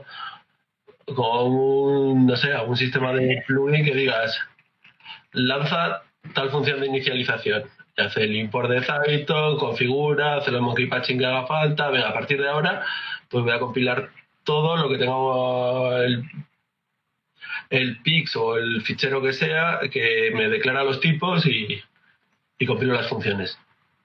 Bueno, pero eso, eso lo podrías tener, o sea, eso no lo necesitas si tienes guardas, que es otra, otro caballo de batalla mío eterno. Es decir, si tú tienes guardas, tú tienes, tienes guardas, por ejemplo, puedes, no hacer descubrimiento de tipos en tiempo de ejecución. Eh, y especialización. Sí, pero ahí lo que hablamos también es que necesitas toda la mochila de tener un hit, de generar ese código ensamblador en cada una de las arquitecturas. Bueno, no, puede no ser ensamblador, puede ser, pues como hacía Psico, que, es, eh, que genera, genera bitecode y otra máquina virtual distinta que es más fácil, que es más eficiente. O, simplemente es prácticamente la misma máquina virtual, pero tú sabes que esos dos números que estás esos dos objetos, esos dos objetos que tienes una suma, tú sabes que esos dos objetos son enteros. Y entonces, porque lo sabes, porque lo sabes porque lo has descubierto, ¿vale? Y, donde hay mutación de esos objetos, donde puede haber una mutación, eh, compruebas que sigan siendo que tu, que tu suposición siga siendo cierta y si es cierta si son enteros tú aplicas la suma entera no, no aplicas la suma de objetos genéricos no sé si me explico es el tema de la especialización la especialización lo que te permite es que tienes una única rutina y por ejemplo pues eso con, con según los parámetros que le pases a la rutina se genera el vuelo otra rutina especializada para esos tipos de datos que tú le das bueno, no sé, estamos siendo un poco abstractos y esto es poco Python. No sé. Yo.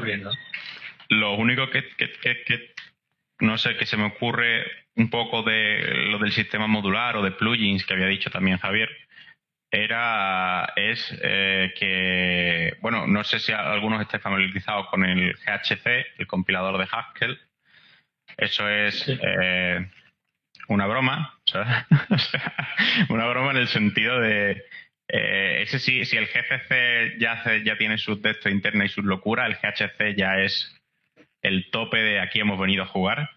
Y, y, tiene un montón de cosas, pero tiene un montón de cosas muy interesantes, como eh, que muchos módulos que se creen que son como módulos base del lenguaje, no lo son porque se importan y se, y se en realidad se compilan como módulos externos. Por ejemplo, el módulo de memoria transaccional, que es lo que decía también antes Javi, pues el, en, Haskell es un módulo externo que se compila y que tú y que tú te traes.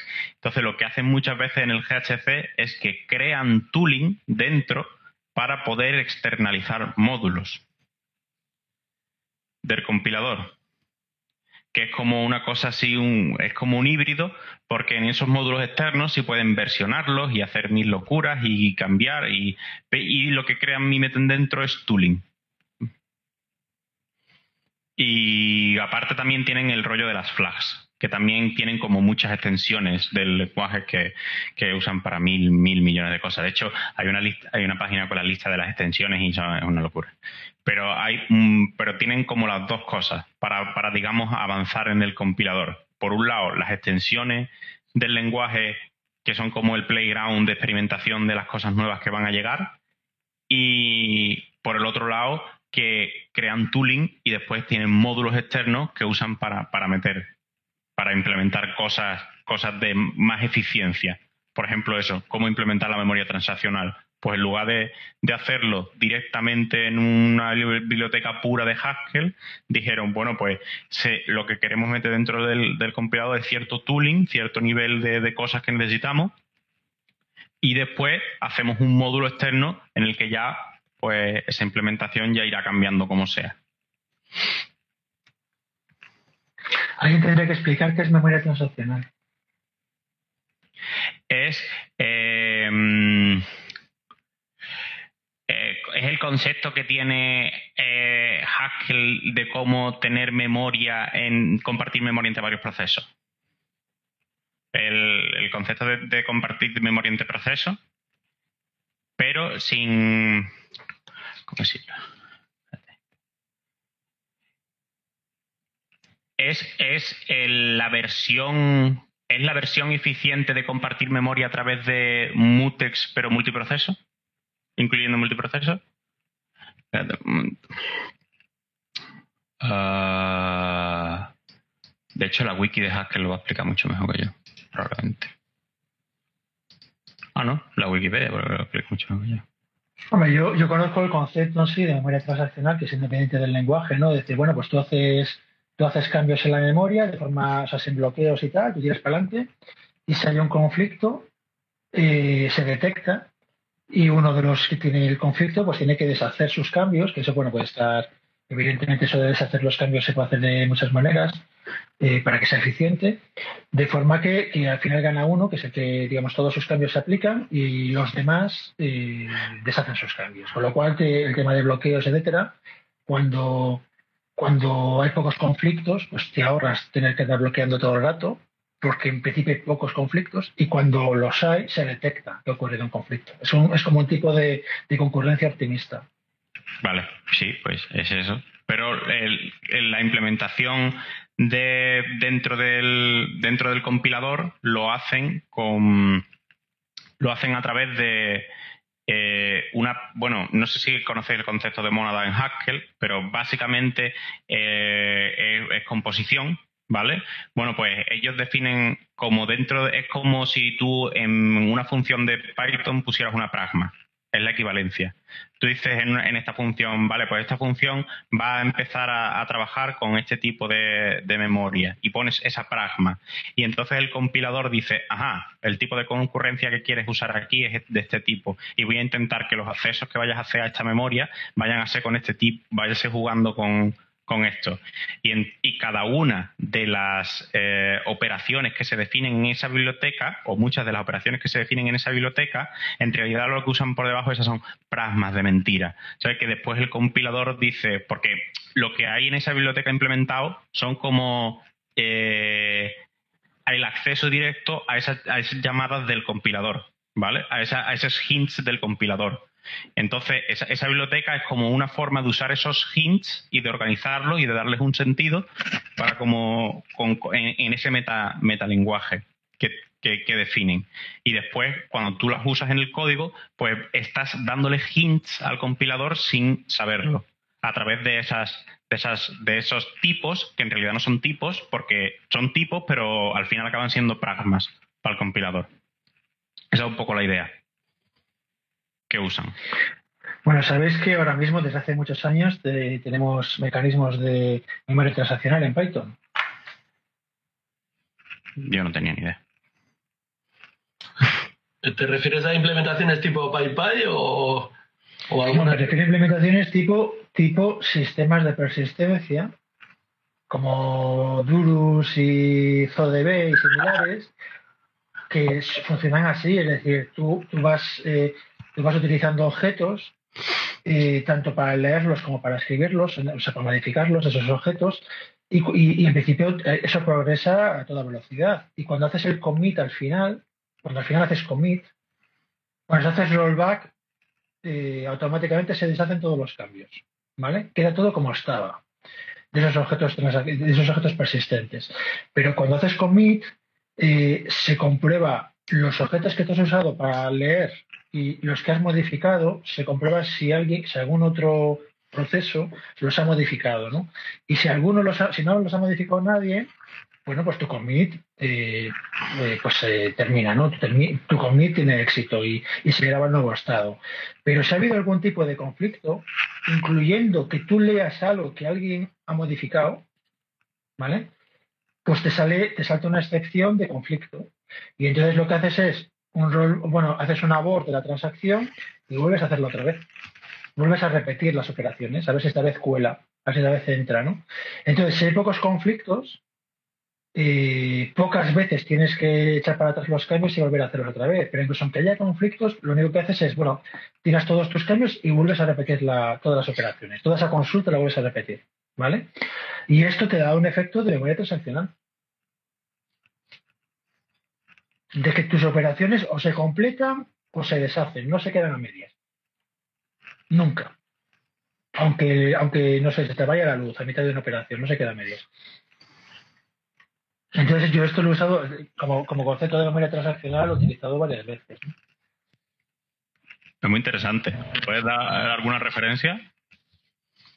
Pues hombre, lo más duro está muerto hasta que lo resucite, que estoy en ello, porque es una librería que está abandonada desde 2013, aunque sigue funcionando, yo la utilizo y estoy ahora intentando ponerme en contacto con los autores y tal para adoptarla por un tema de licencias tiene una licencia un poco fea y, quiero que, haya, que, hagan un cambio de licencia para poder pillar la librería y, adoptarla. Pero básicamente no me responden, no, han desaparecido, han muerto, han desaparecido. Entonces, claro, está en el limbo porque la librería está abandonada, por un lado está abandonada y por otro lado eh, tiene una licencia inconveniente para adoptarla. ¿no? Pero un proyecto que sí que está vivo aunque a mí me parece un pelín complicado además para lo que hace, pero, pero que está vivo y tiene comunidad y tal, y recomiendo que le echéis un vistazo si, si os interesa el tema, es TODB, ZODB, que lleva funcionando 20 años ya o más. Y, y tiene, es, la idea de concepto de memoria, bueno, memoria transaccional no, objetos persistentes, ¿no? Tú haces transacciones y los objetos persistentes los, los lees y los modificas. Y cuando se hace conmigo la transacción, se, hace grabación de, todos los cambios o te da un error y tienes que repetir el proceso entero otra vez y ya está. Te supone que te da un error si ha habido conflicto, si alguien se ha adelantado, por decirlo de alguna manera, ¿no? Y, hombre, si hay, muchos conflictos, entonces es un problema de diseño de la aplicación, ¿no? Yo, por ejemplo, un caso, un caso que vi hace milenios era el típico que ya, ya ha pasado de moda, ¿no? Pero en ese momento lo petaba, que era lo del contador de visitas de las páginas web, ¿no? Un contador de visitas, que te ponía abajo, esta página ha sido visitada tantas miles de veces, ¿no? Entonces, claro, si tú tienes un montón de accesos concurrentes y todos, y es un contador, y todo, cada acceso coge el contador, le suma uno, lo vuelve a grabar, si tienes poca actividad no hay problema, pero si tienes, si tienes 150 accesos por segundo, hay un montón de conflictos, porque todos, todos los días intentan actualizar el mismo contador todo el rato, ¿no? Y entonces, en el momento que hay conflictos, hay que repetir la operación, hay más conflictos, hay que repetir, vale, aquí lo segundo, ¿vale? Y se soluciona tan fácil como decir, coño, no tengas, no tengas un contador, tengas cuatro contadores. Y cuando, cuando ves la página web, coge los cuatro contadores y súmalos, ¿no? O hazlo de otra manera. No lo hagas como manera transaccional, porque vas a tener conflictos, pero es por un tema de diseño de la, de la aplicación. Una cosa que tiene, por ejemplo, ZODB, que no tiene Durus, es que ZODB puedes definirle mecanismos de resolución de conflictos. Es decir, si, no haces nada, hay un conflicto, salta una excepción. Pero si tú sabes que el conflicto ha ocurrido en un objeto determinado con ciertas características que tú sabes por tu, por tu aplicación, por tu diseño de aplicación, tú puedes decir que cuando hay un conflicto en ese objeto, que te llame. Y te llama con el estado nuevo y con el estado antiguo para que tú resuelvas el conflicto. Entonces, por ejemplo, en el caso del montador, tú dices, bueno, si hay un conflicto, y pues me da igual, yo cojo el estado nuevo y le sumo uno. Ya está, me da igual cuál sea el estado antiguo. Yo cojo el estado nuevo, le sumo uno y lo vuelvo a grabar. Y esa es mi forma de resolver conflictos. Pero claro, solo te sirve para el caso del contador, ¿no? Pero te da un mecanismo que para mí es una de las complejidades de ZODB, que te da, te da ese tipo de cosas que molan, pero son carga eh, mental a la hora de que tienes que saber que eso existe y como para mí es más sencillo decir, bueno, hay un conflicto, haces un rollback y vuelves a intentarlo otra vez. ¿Vale? Pero bueno, en fin. Esto es por meter la cuña de la, de la memoria transaccional y, y, los sistemas de persistencia, que es mi, mi la niña de mis ojos. Mira que podrías haber hablado de las versiones de los diccionarios para hacer logs, eh, logs, eh, ¿cómo se llama esto? Optimistas. plan, hay varios hilos, quien toca un diccionario, vale, ha cambiado la versión, eh, reintenta. Podría usarse, ¿no? La versión de los diccionarios de la que hablabas. Sí, lo que ocurre, bueno, pero eh, depende si tienes el GIL o no. Si tienes el GIL, eh, o sea, a ver, no sé muy bien qué, de qué optimización hablas. O sea, ¿qué, qué paso te saltas teniendo, teniendo las versiones? Bueno, eh, tengas el GIL o no, tú tienes que usar thread logs y varios hilos quieren acceder a un mismo registro. Ahora mismo sí. Y luego aparte tienes el heal que, o sea, que bloquea cada, el objeto que tienes bloqueado para, para contar las referencias. Cuando le usas desde un sitio nuevo, pues lo bloquea, le añade la referencia, desbloquea. ¿No? Tú podrías tener eh, bloqueos sobre diccionarios que sean optimistas. Lanzar un, un objeto, guardarte la versión y si, y si cuando la vas a escribir ha cambiado de versión, pues reintentas. Pero si tienes, si tienes ya un GIL, ¿qué ganas? Bueno, el GIL es para el conteo de referencias. No, el el GIL es para que solo se ejecute muy a la vez. Entonces, si yo, yo imagínate, tú quieres añadir una, tú quieres añadir una entrada a un diccionario, ¿vale? Eh, ahora mismo, ahora mismo eh, se activa el GIL, digamos, le toca, ese hilo le toca ejecutarse, entonces eh, pilla el GIL, va al diccionario, le añade la entrada, la entrada que sea, la añade y, libera el GIL y pasa el control a otro hilo. Ya tienes ahí un, ya tienes, ya tienes, ya tienes un, un, joder, ya tienes una eliminación de conflictos por el hecho de tener el GIL. O sea, el GIL no es solo para el contador de referencias, el contador de referencias es como caso peor, ¿vale? Pero el GIL se usa para todo, tío. O sea, para todo. O sea, yo qué sé, para, para hacer un get, un set, un set de fault. El set de fault lo que hace es un acceso al diccionario y si esa clave, si esa clave existe, te da el valor. Pero si no existe, hace una inserción en el diccionario, ¿no? Eso todo está protegido en el GIL. Vale, claro, sí. Para, que, esa, para que esa operación sea atómica. Para que sea atómico, sí si estás haciendo una, yo qué sé, un... Vale, supongo que el update también por debajo bloqueará con el... Básicamente tú lo que tienes que ver es los bitecodes. Durante la, ejecución de un bitecode es atómica. Es lo que tienes que pensar. El GIL entre bitecodes se suelta. Bueno, hoy en día no eh, por motivos, ¿vale? Pero eh, a nivel intelectual, a nivel conceptual, puedes decir, tú ves el bitecode de tu programa y cada, cada bitecode es atómico. Pero entre bitecodes no se garantiza nada, ¿vale? Eso es simplificando mucho las cosas. Sí, por eso que tú puedes tener una, yo qué sé, eh, A más igual 2, eso a nivel de bitecodes no sé en cuánto se transforma.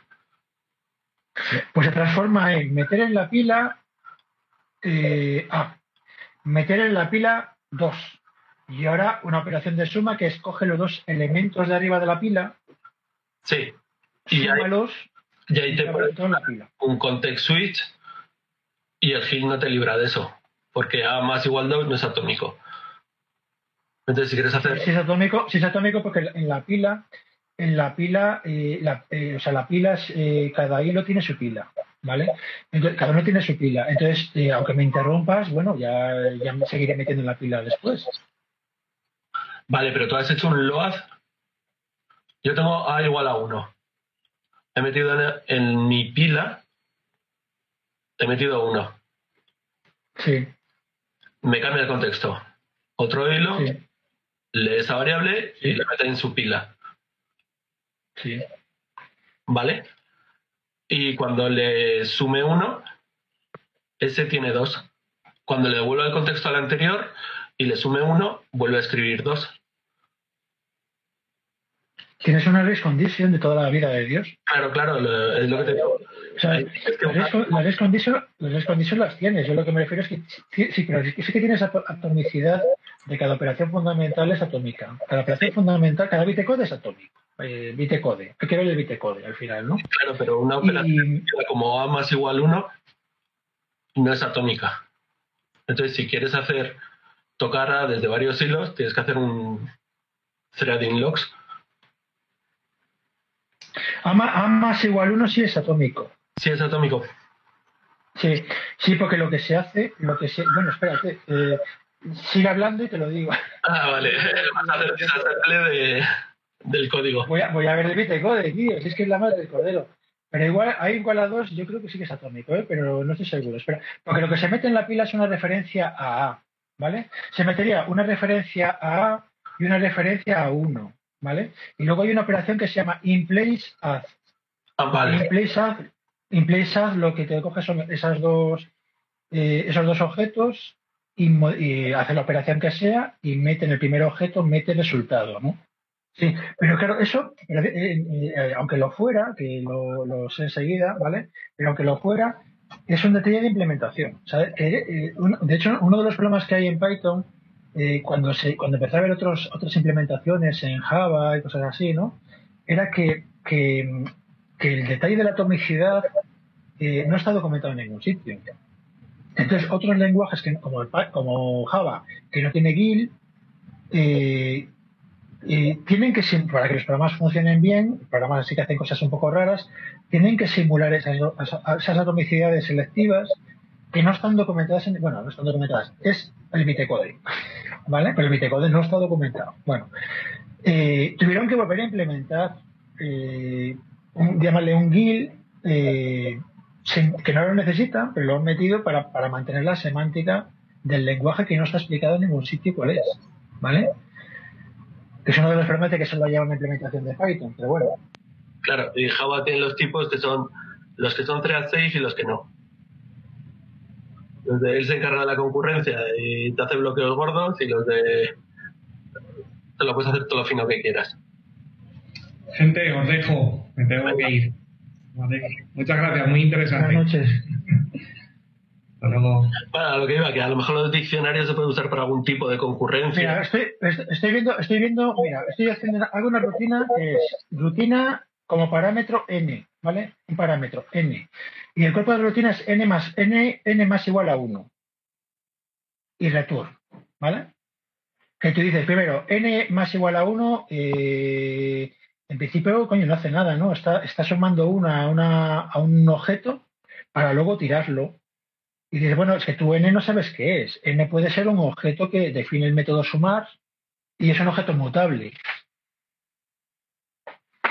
Y eso Python en principio no le, no le consta que, esto, que n sea un entero. ¿Vale? Entonces lo que hace es, mete en la pila no el valor de n, sino el objeto, el objeto n, el objeto que apunta n. Mete el valor 1 y luego llama a in place as, que esa sí que es una operación eh, atómica, ¿vale? Que lo que hace es hacer la operación de suma, la semántica que sea, depende de los objetos, ¿vale? Y dejar el resultado en la variable n, ¿vale? Pero, por ejemplo, si tú supieras que n es un entero, porque tú lo sabes, por ejemplo, porque tú no, tú no sabes cuál es, pero cuando, cuando llaman a esta función, tú la instrumentalizas y ves qué tipo tiene n, dices, vale, me han llamado con un entero. Bueno, pues es que, mañana me llamen con otra cosa. Pero ahora mismo me han llamado con un entero. Vale, voy a especializar esta función para el caso. Ya, ha habido un caso que me ha llamado con un entero. Puede haber más, más veces que me llamen con enteros. Pues voy a especializarlo para el caso de que me llamen con enteros. Y si me llaman con otra cosa, es otro código genérico, ¿no? Posiblemente con esa optimización te eliminarías el cuerpo entero de la función. Desaparece la función. Porque estás sumando uno a un entero y luego no estás haciendo nada con él. Luego la función termina, no la grabas en ningún sitio ni nada, ese valor. Entonces, pues no te, no te la operación, porque sé que es un entero. ¿Vale? Pero en todo caso, a lo que iba, que n, n más igual a 1 es una función atómica. Pero el hecho de ser atómico es accidental. Es porque el bitecode, hay, una, hay un bitecode que es in place ¿Vale? Entonces, que tú en tu programa te bases en esto es igual que basarse y cuando yo me baso en los destructores y cuando terminan las referencias, cuando se, se, se liberan todas las referencias, que me salte mi destructor de objetos, que he dicho que me trae por el camino de la amargura, ese tipo de, trucos, ¿no? Porque luego cuando usas otros, intérpretes de Python o tienes memory leaks o lo que sea, pues tu programa no funciona bien porque te basas en esas cosas que no están no, forman parte de, la definición del lenguaje. Son yo desconfío totalmente de la atomicidad de las cosas. Aunque lo vea simple, digo, hostias, igual no es atómico y la leoparda. Entonces yo soy de meter más bloqueos de los que a lo mejor hacen falta. Hombre, mejor pasarse que quedarse corto, está claro. Yo tengo, yo tengo código mío, macho, tengo código que, desensambla funciones para verificar suposiciones que haces. Por ejemplo, esto de que esta operación es atómica. No te dice, coño, es atómica, pero es atómica hoy, pero mañana sale Python 3.12 y deja de ser atómico. Y como no esté pendiente de los cambios o no lo documenten bien o si ya esté medio dormido y tal, no me entero y mi programa falla y falla falla una vez cada, cada seis horas y de forma misteriosa, ¿no? Entonces yo tengo, yo, yo compruebo que haga el play O sea, lo, lo, desensamblo y lo miro, ¿sabes? No yo, rutinas mías, ¿no? Que hacen, bueno, es que tengo cosas muy raras de, escritura de, de, escritura de, de bitecodes y cosas así. O sea, coger el bitecode, optimizarlo y ejecutar ese bitecode modificado, ¿no? Tengo cosas así muy interesantes. Otro día. Bueno, no sé si todo esto es un rollo porque es, Python, pero no es Python. Yo digo lo mismo de, siempre, me parece súper interesante, pero no, no llego ahí. Yo tengo la impresión de que nos estamos empezando, o yo me estoy empezando a repetir muchísimo con entre la persistencia y, y compilación al vuelo.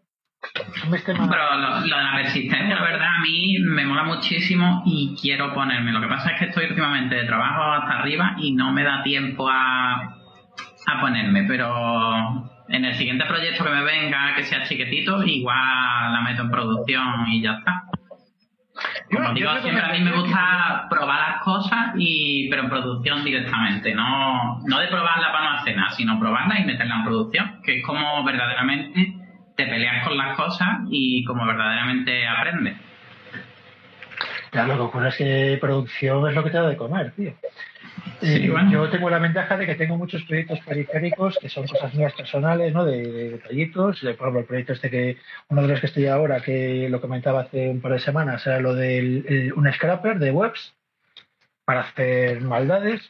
Y es un proyecto personal mío, ¿no? Entonces ahí puedes hacer lo que quieras. Es un proyecto que el, core está hecho en un día y, y, cada web nueva me lleva medio de trabajo meterla y tal. Y ¿Qué no te gustaba de los existentes? Eh, no me vale ¿Qué, no te gustaba de los? ¿O querías no, No me vale para lo... Vale. Es decir, lo que yo, te, lo que yo te, la, parte compleja es la parte que no me soluciona Scrappy. ¿Vale? A mí Scrappy ya me da... A mí Scrappy, yo que sé, pues tiene los selectores para, para navegar por el, por el, por el Doom, ¿no? Eh, cosas como Beautiful, Beautiful Soap también lo tienes, tiene selectores también. Y todo el engine de, todo el engine de, ir pidiendo, haciendo peticiones a páginas web, etcétera, es trivial de hacer. Sí, sí, pues me refiero, eso ya los conozco. Digo, mm, ¿qué aportas? O sea, ¿qué, qué te soluciona lo que estás haciendo? Pues seguramente para el que no tenga mi problema concreto, nada. Por eso este código no es público. No lo he publicado. Pues es para mí.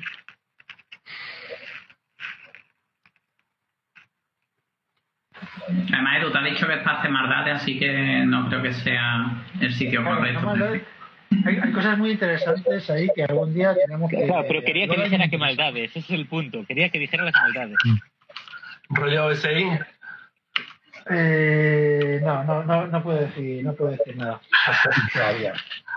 No, hay cosas que, hay cosas que, yo qué sé, pues hay cosas ahí con bitcoins y cosas así que, tío, que, que en eso son delicadas para contarlas. Y que además queda grabado, lo que dije antes, queda grabado y luego se puede emitir por ahí. Eso es verdad. No, a lo que voy, a lo que voy es que hay mucho, hay mucho bueno, no sé a lo que voy.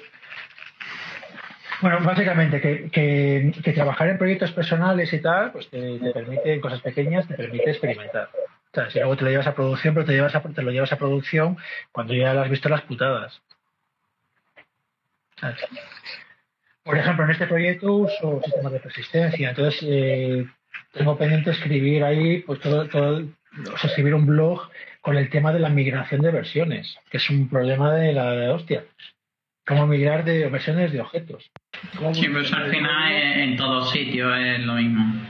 Las migraciones son sí, en todo. Sí, pero, pero en los sistemas de persistencia no, no, no se habla de ellos. Y a mí me interesa, a mí siempre me preguntan, bueno, ¿y para migrar? Y digo, coño, pues, pues, cuesta un huevo, igual que cuando migras un, un esquema SQL, también cuesta un huevo. Yo creo que en todos los serios. Todos los consumidores que por ahí. En todos los sistemas serios de persistencia se habla del tema de la migración. No veo un framework, un framework universal de cómo migrar objetos. Ah, vale. Veo ejemplos. Veo ejemplos. Pero no digo, bueno, pero una cosa genérica. Por ejemplo, una cosa, una cosa que estaba pensando hace unos días con, con mis sistemas de persistencia de cómo controlar el versionado de objetos era eh, alguna vez he hablado de que una opción es que cada objeto tenga ahí ese número de versión. Entonces, cuando importas el objeto, cuando el objeto llega a la memoria, pues si es una versión antigua, invocar la función de migración para ese objeto. ¿vale? Eh, pues se me, se me, ha, ocurrido cómo hacerlo gratis. Que es que eh, eh, lo, los objetos se enumeran. Los objetos tienen un, tienen, tienen un número de objeto, ¿vale? Y ese número de objeto, eh, cada vez que se crea un objeto nuevo, pues es uno más, uno más, uno más, uno más, uno más, ¿vale? A nivel de persistencia, ¿no? Entonces tú sabes en qué versión vas, qué versión tiene un objeto, simplemente sabiendo qué numeración tiene. Si es antes de la 12.000, sabes que es versión 1. Pero ahí estás teniendo otro problema también, y es que, o sea, si al final tienes un incremental, eh, tienes que tener en cuenta de no crear dos objetos a la misma vez o tenerlo muy bien mirado. No, la idea es una idea nebulosa, pero la idea es, cuando yo cargo un objeto, yo, o sea, el sistema, esto no existe, esto son, es una idea de estos días, para no tener que tener un número de versión ahí en el objeto ocupa memoria, que no sé qué tal. Es, yo cuando, yo cuando invoco un objeto para que venga a memoria, eh, yo tengo por ahí una tabla que he ido, he ido, poniendo cuando el programa se va actualizando y tal, diciendo, bueno, pues snapshot, snapshot de, sistema de persistencia, snapshot path. A partir de, este momento, tal objeto y tal objeto es una versión nueva. O sea, tal objeto me refiero a tal clase. Tal clase Python le he añadido algo, ¿vale? Le he añadido un campo nuevo. Entonces, si me lees objetos, si me lees mmm, esta clase, instancias antiguas, hay que hacer una migración. Y, y digo una cosa, si un, si un objeto en Python al final por debajo es un diccionario y los diccionarios tienen versiones, ¿no se podría utilizar eso? Y no tienes no, que añadir no eso, más. No, no, no, porque eso. Versión de no de la estructura. No, eso no se puede hacer porque eso es Vale. algo completamente opaco y tal. No, además, es innecesario. O sea, no. Eh, tú ya detectas, tú detectas que, ha habido, es que son cosas distintas. Tú detectas que ha habido un cambio porque tú estás en el, en, el, en el setter del diccionario y tú te pinchas al setter, por decirlo de alguna manera, ¿no? Entonces, cuando hay una, cuando hay un acceso al setter, eh, tú marcas ese objeto como modificado. Lo marcas como modificado, ¿vale? No, bueno, no sé, yo creo que eso estoy liando, no, es que es, es un poco, hay que dar un poco de contexto, ¿no? Sí, Pero bueno, era como un mecanismo de decir, bueno, ¿cómo sé que este objeto hay que migrarlo? Bueno, porque tiene una numeración vieja. Todo lo que tenga numeración vieja de este tipo de objetos, yo sé que en la versión 19.416 ha habido un cambio de esquema, por decirlo de alguna manera, ¿no? Entonces, si, si hace de objetos más antiguos, simplemente, eh, eh, coño, llama a ese, a, ese a ese objeto concreto, llamarle a su método de, de, de migración. A ese concreto o todo un rango. El rango No, ese, al, que tú, al que tú has- al que tú has- al que tú has traído a memoria, Claro, entonces, referenciado. hasta que no tengas migrados todos los objetos, cuando cambias el- los anteriores a, hay que migrarlos. ¿Cuántas veces Cuando accedes a ellos, accedes a ellos, el código de migración, el código de migración se aña- siempre se va añadiendo, nunca se elimina. Es, incremental, claro. Eh, eh, Lo que te digo, tienes mil objetos. Cambias de versión y ahora creas el 1001. El 1001 está migrado. Tú sabes, del 1000 hacia abajo están sin migrar. Cargas el 20. y tú tienes un puntero que te dice menor que 1000 no migrado. El 20 lo migras y el 20 lo tienes migrado. Pero sigues teniendo ese puntero menor que 1000. habría que, habría que notificar a los padres y tal para que apunten al puntero nuevo. básicamente crearías un objeto nuevo, ya no es el 20, es el 1002. Ah, vale, borraría. Todos los objetos apuntarían, apuntarían al 1002 en vez del 20. Vale, entonces todas las dependencias tendrías que migrarlas para apuntar al nuevo.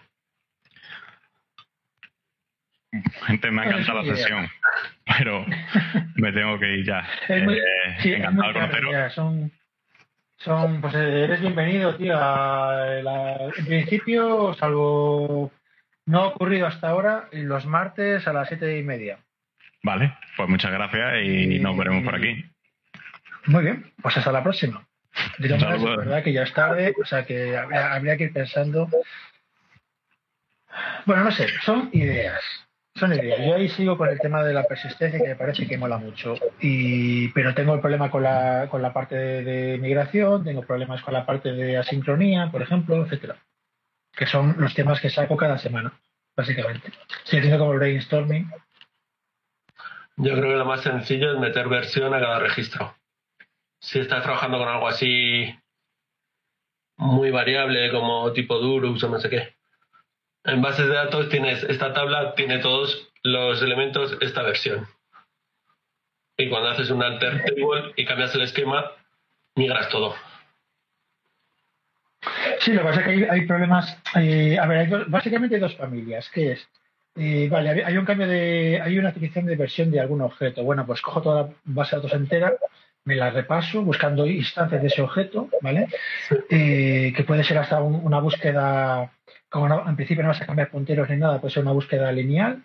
En plan, repaso todos los objetos de la base de datos eh, en streaming y, si, me, encuentro un objeto del tipo no sé qué, eh, lo cargo en memoria eh, y llamo a su rutina de migración. ¿vale? Em, el problema es cuando.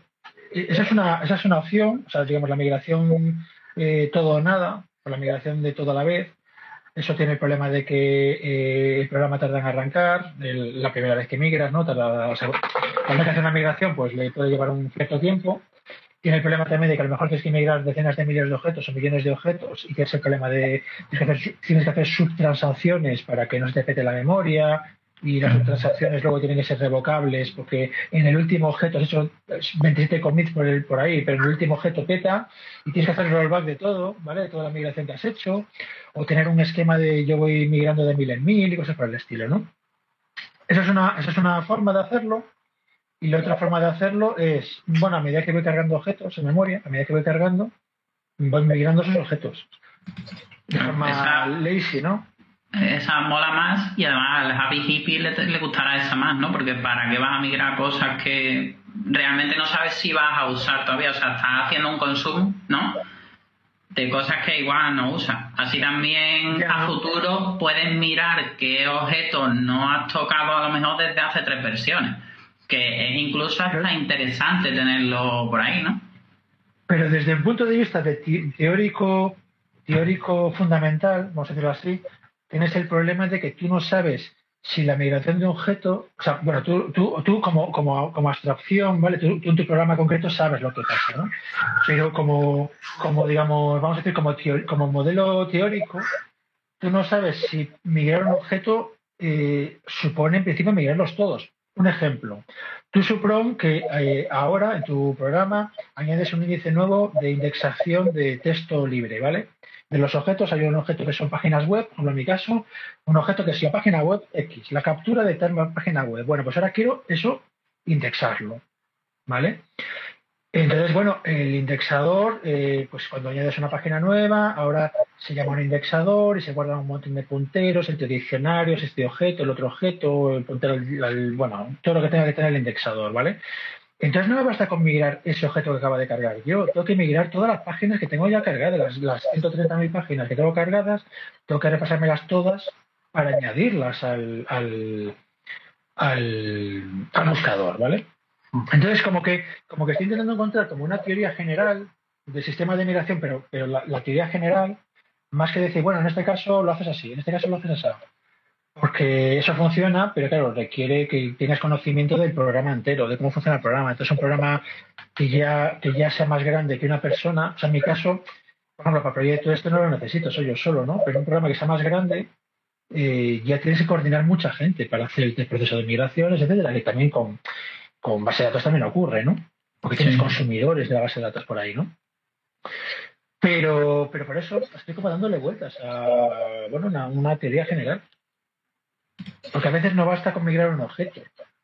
Eh, esa nueva versión supone funcionalidades que, que, impactan a muchos objetos, ¿no?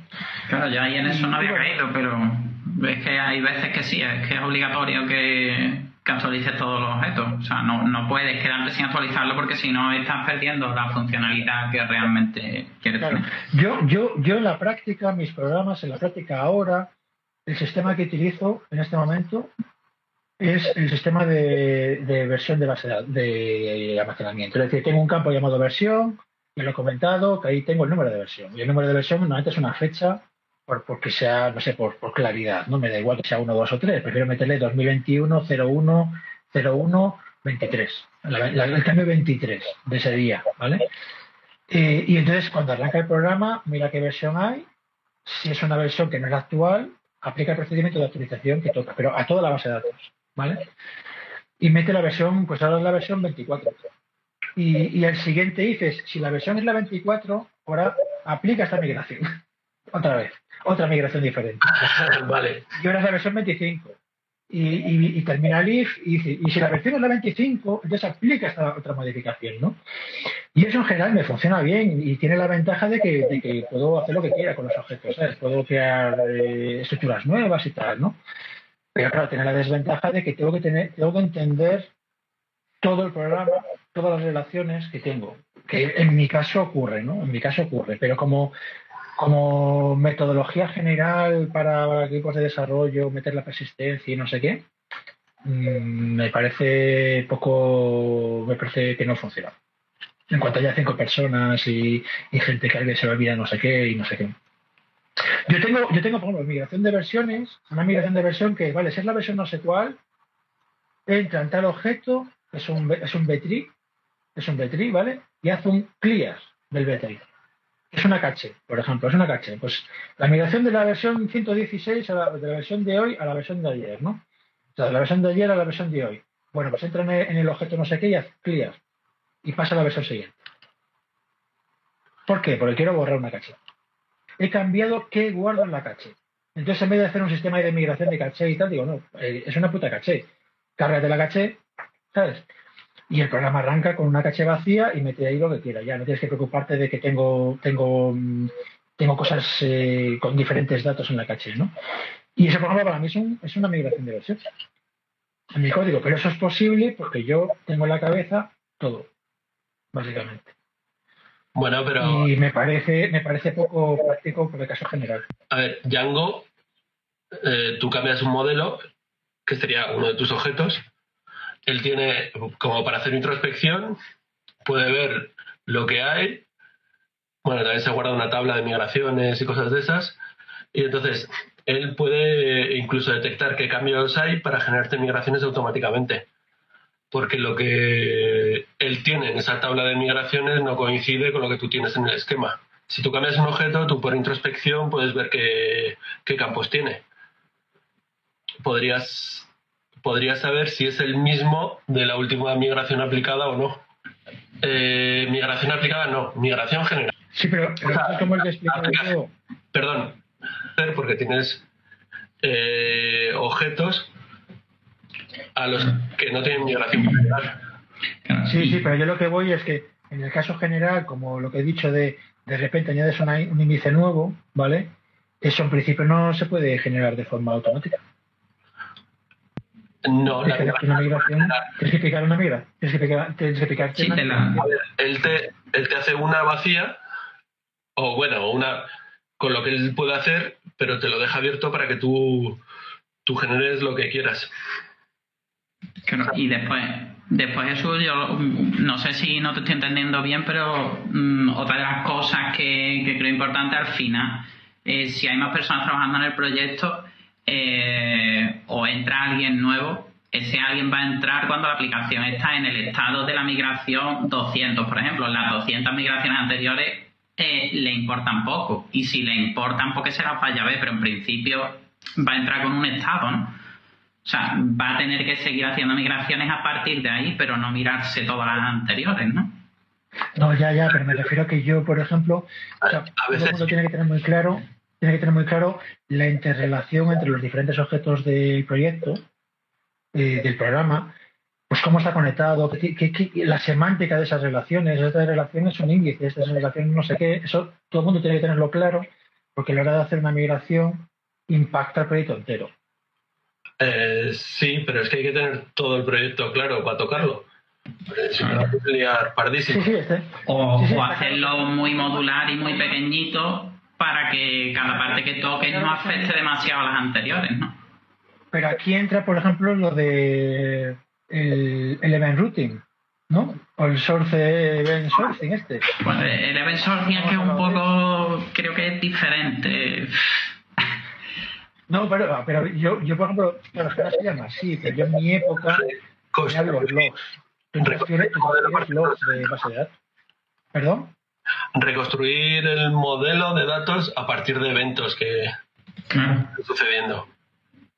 Sí, entonces claro, ahí desacoplas, desacoplas componentes. Entonces, bueno, pues es como el API es un, son mensajes, básicamente son mensajes. Y tú, y tú cambias tu estado pues con los mensajes que te llegan, por decirlo de alguna manera, ¿no?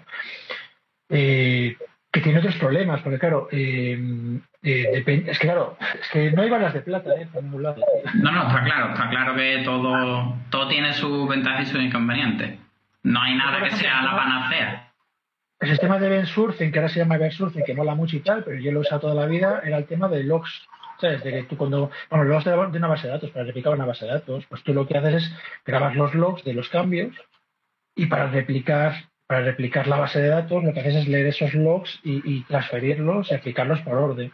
Vale, si alguna blog dice, y, quien, y quien dice logs de una base de datos son, son eventos en general del programa. Por ejemplo, yo en el, yo en el caso que en el caso que estoy haciendo ahora del, del scrapper, ¿no? Pues hay una parte de análisis de, análisis del contenido de la web y tal. Eso puede ser una cola, una cola de trabajo. y es un, es un ejemplo de Versucing, pero bueno, para mí es, igual, es transferir un log, es una cola de trabajo de, bueno, yo voy metiendo allí la página no sé qué con, con este contenido, Que, que, quiero que alguien procese. Alguien. Ah, justo lo que tiene Scrappy. Sí, sí, pero bueno, eso, sí, pero yo lo quiero tener en otros, yo lo quiero tener en otros procesos separados o motivos. Eh, sí, yo me hice un sistema distribuido con Scrappy programándome la parte del scheduler y la parte de la cola para tenerlo distribuido y lo tenía en varias máquinas. Claro, yo por ejemplo una cosa que estoy haciendo, por ejemplo, es que ahora cuando capturo el contenido, ¿no? Y yo ese contenido me lo guardo y digamos el estado actual de esa página, ¿no? De esa URL.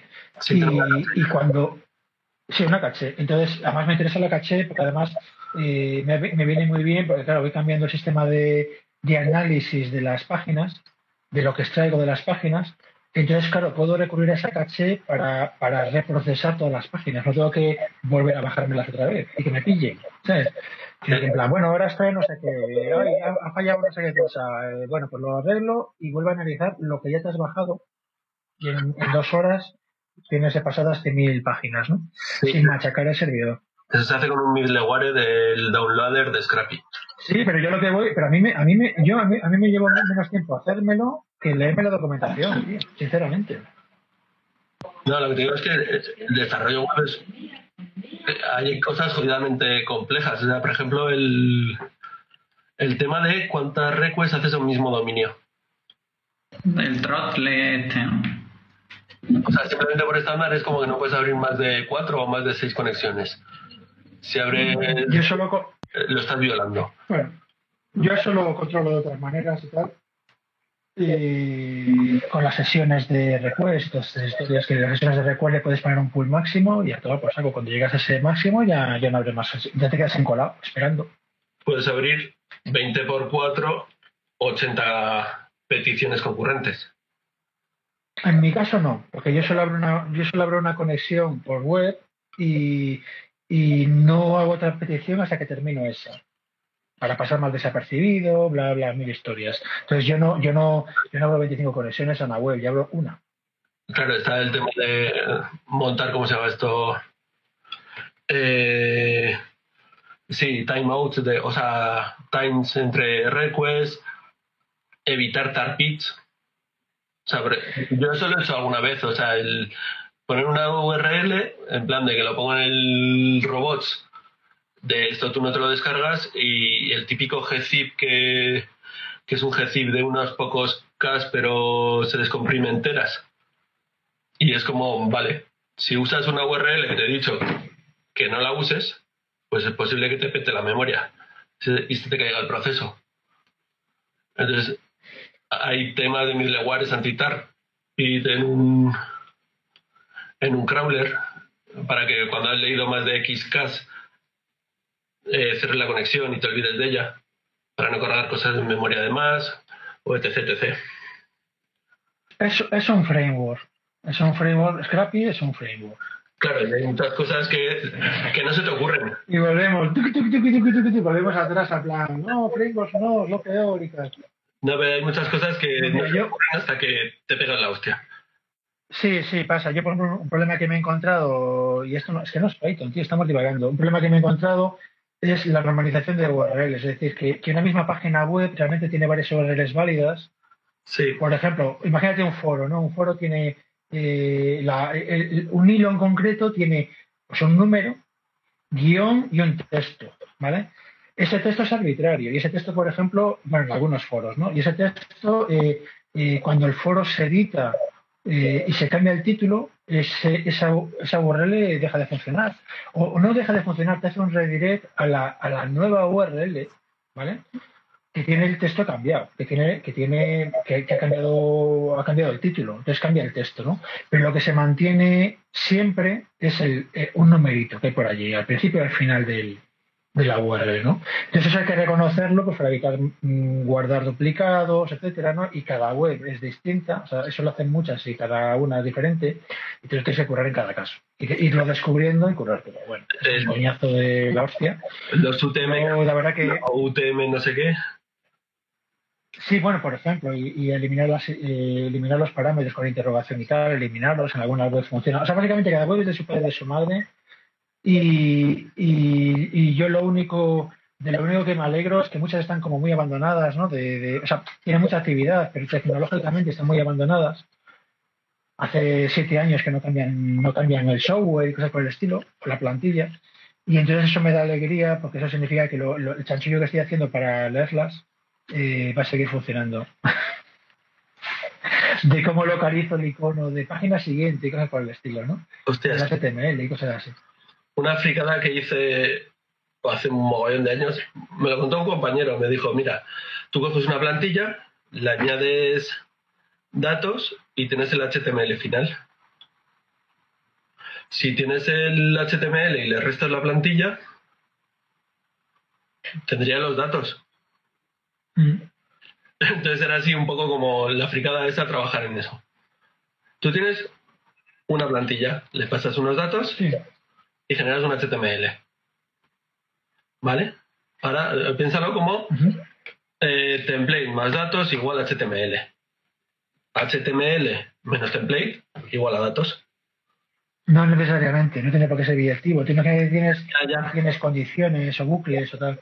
Sí, si tienes bucles, a ver, tampoco hay muchas historias. O sea, es un lenguaje marcado, no es un algo Turing completo yo, hasta me encuentro páginas web, por ejemplo, que no, que no están informadas, ¿no? Entonces, cuando haces una búsqueda, una búsqueda de tags, eh, según busques hacia adelante y hacia atrás, te encuentras cosas diferentes, porque coño, porque está, en la página es ilegal, tío. El navegador debería escupírtelo a la cara y mandarte la mierda, pero el navegador se lo ocurra y, te, y te muestra algo en pantalla. Pero tú ves el código y dices, tío, esto, esto, no, esto no valida, ¿vale?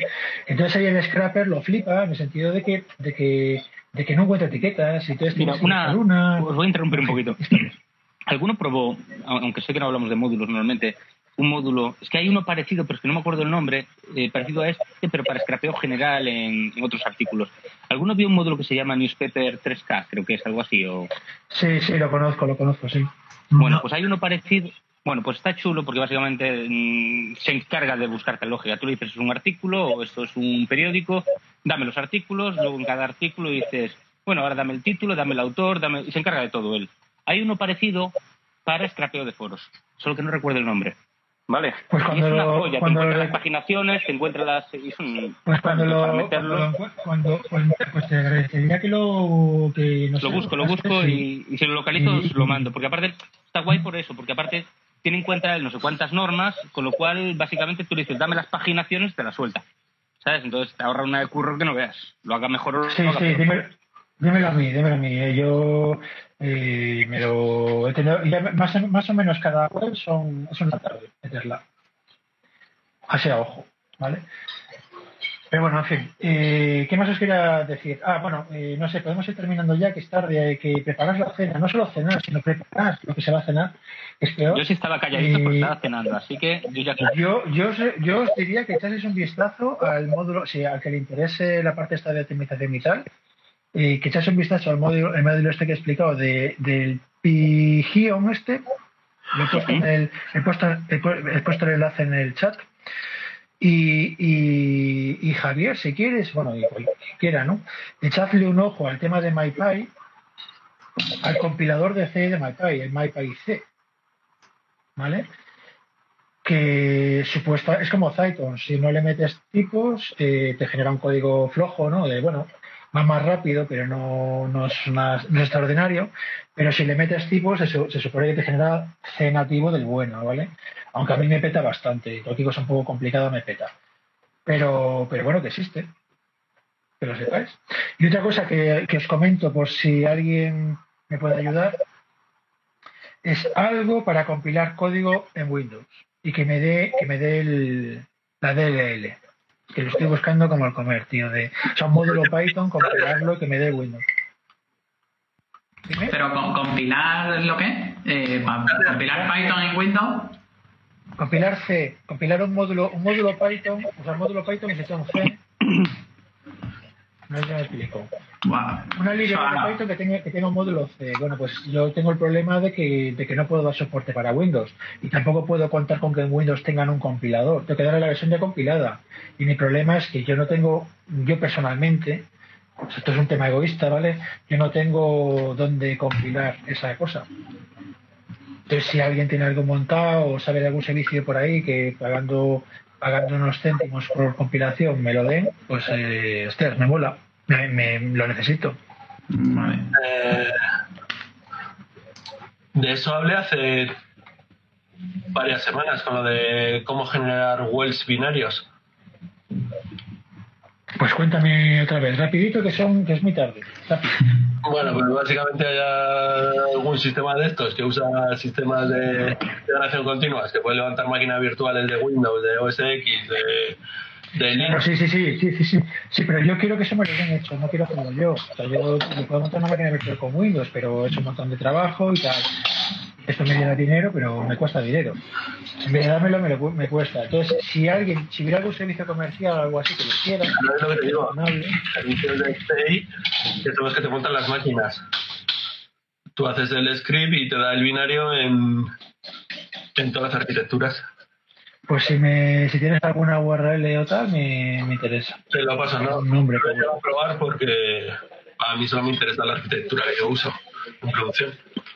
Pero te lo busco y te lo paso. Luego, si quieres, hablamos. Vale. Vale, vale, me interesa, me interesa, porque esto, esto lo llevo arrastrando como mismo desde el verano. Cada vez me da más saco, claro. eh, No problema. Porque tú quieres un well, ¿no? Perdón, es que eh, sabes pisato, no. Un paquete de well de estos binarios en- para cada. O sea, tú imagina- te pongo un ejemplo, que no es el caso, pero no es el caso, pero también lo usaría. La, mi módulo de Berkeley DB, ¿vale? Mi módulo de Berkeley DB son 200 kilobytes de C, tío, son, no sé, 20.000 líneas de código. Eso yo en, en- en Linux, Solaris, macOS y tal, pues se compila y ya ya está, se compila en local. Pero en Windows tengo que darlo compilado. ¿Vale? Entonces, si, si me dan un will, aunque solo sea para Windows, ya me, ya me, ya me, ya me haces feliz, ¿vale? Bueno, lo dejamos aquí si queréis. Entonces quiero, por un lado, por un lado, lo de Course y tal, que alguien pasó el enlace antes, pues es más. Sí, yo pasé, pasé el enlace de Course y otro enlace que hay donde te explica todo lo que. todos los conceptos de la seguridad de la web. Vale, lo miro, lo miro. Que creo que ahí está básicamente todo y tiene mil enlaces. Lo miro. Luego espero que Javi me pase, si puede, y lo encuentra, el tema de, algún sistema de integración continua que te esto, o similar, ¿vale? Aunque sea comercial, si tiene un coste razonable, me, vale. Y por otro lado, eh, yo os paso el tema este del, del pijón este, o como se escriba, que a mí lo que a mí lo que más me interesa no es no es el programa en sí, sino las técnicas que usa el programa. Por el tema de que está César y toda la historia. Pero explica muy bien lo que hace, ¿no? Y entonces, bueno, eh, como rollo teórico, a mí me mola. A mí más le mola. Y el tema de MyPy, sí. De compilar directamente código Python hace. Como Python, pero otro, otra implementación diferente. Pues nada, chicos, si queréis lo dejamos aquí, que la verdad es que cada vez lo hacemos más largo. Y, y hablamos la semana que viene, en principio. Perfecto. ¿Vale? Bueno, encantado como siempre. ¿Eh? Me alegro de que seamos, seamos regulares, o sea, que seamos los de siempre, que no desaparezca gente. De hecho, Miguel se conectó, saludó y se fue. O sea, para mí no puedo, chavales. Pero se conectó y dijo chao. Guay. Bueno, venga, la semana que viene más. Eh, estaría bien a lo mejor que, que alguien lo que le preocupe lo que, lo que le mole durante la semana, le preocupe, tenga problemas y tal, pues que se lo apunte en un papel para, para comentarlo la semana que viene, ¿vale? Para tener, porque siempre nos cuesta mucho empezar. Sí. ¿Vale? Bueno, tenemos los de Edu para la semana que viene. Bueno, lo de Edu llevamos anunciándolo ya hace un mes, tío. Claro, pues eso, eso está ahí siempre en la retaguardia, por si acaso. Tengo mis revisiones, ¿eh? Entonces, no, para la semana sin fallo. No contaba yo con que tenía eh, justo en el mismo horario lo de las revisiones. ¿Y lo del brazo qué tal, Edu? Bien, bien, pero ya te digo, o sea, para una visita que tengo que hacer al médico a la semana, coincidió que justo coincidía a las siete y media en Vigo, a 50 kilómetros de aquí. Entonces, nada, os, hice compañía mientras estábamos en el coche. Eh, bueno, aunque hace tiempo que llegué, como comprenderéis, porque las carlitas estas se están alargando, que es una maravilla. Pero bueno, para la semana que viene, sin fallo, contar con ellos. Eh, ya te digo, son una serie de cositas curiosas del lenguaje o partes del lenguaje que se suelen utilizar poco, que seguro que todos las conocéis, pero habrá quien no. entonces, oye, mira, si tienen tema de conversación sobre ella y si no, a la siguiente. Y más lo será que encontremos algo productivo. ¿Vale? Muy bien, muy bien. bueno, hasta, la semana, hasta la semana que viene, chicos. Hasta la semana que viene. Yo voy a, voy a colgar. Javi, si encuentras algo, tampoco, eh, te dejes. Sí, ahora te lo paso. Mandan un mail o lo que sea, ya está. tienes mi, tienes mi WhatsApp. Lo que vías. A ver, lo que vi es. Creo que era esto. Podcast de Python en español.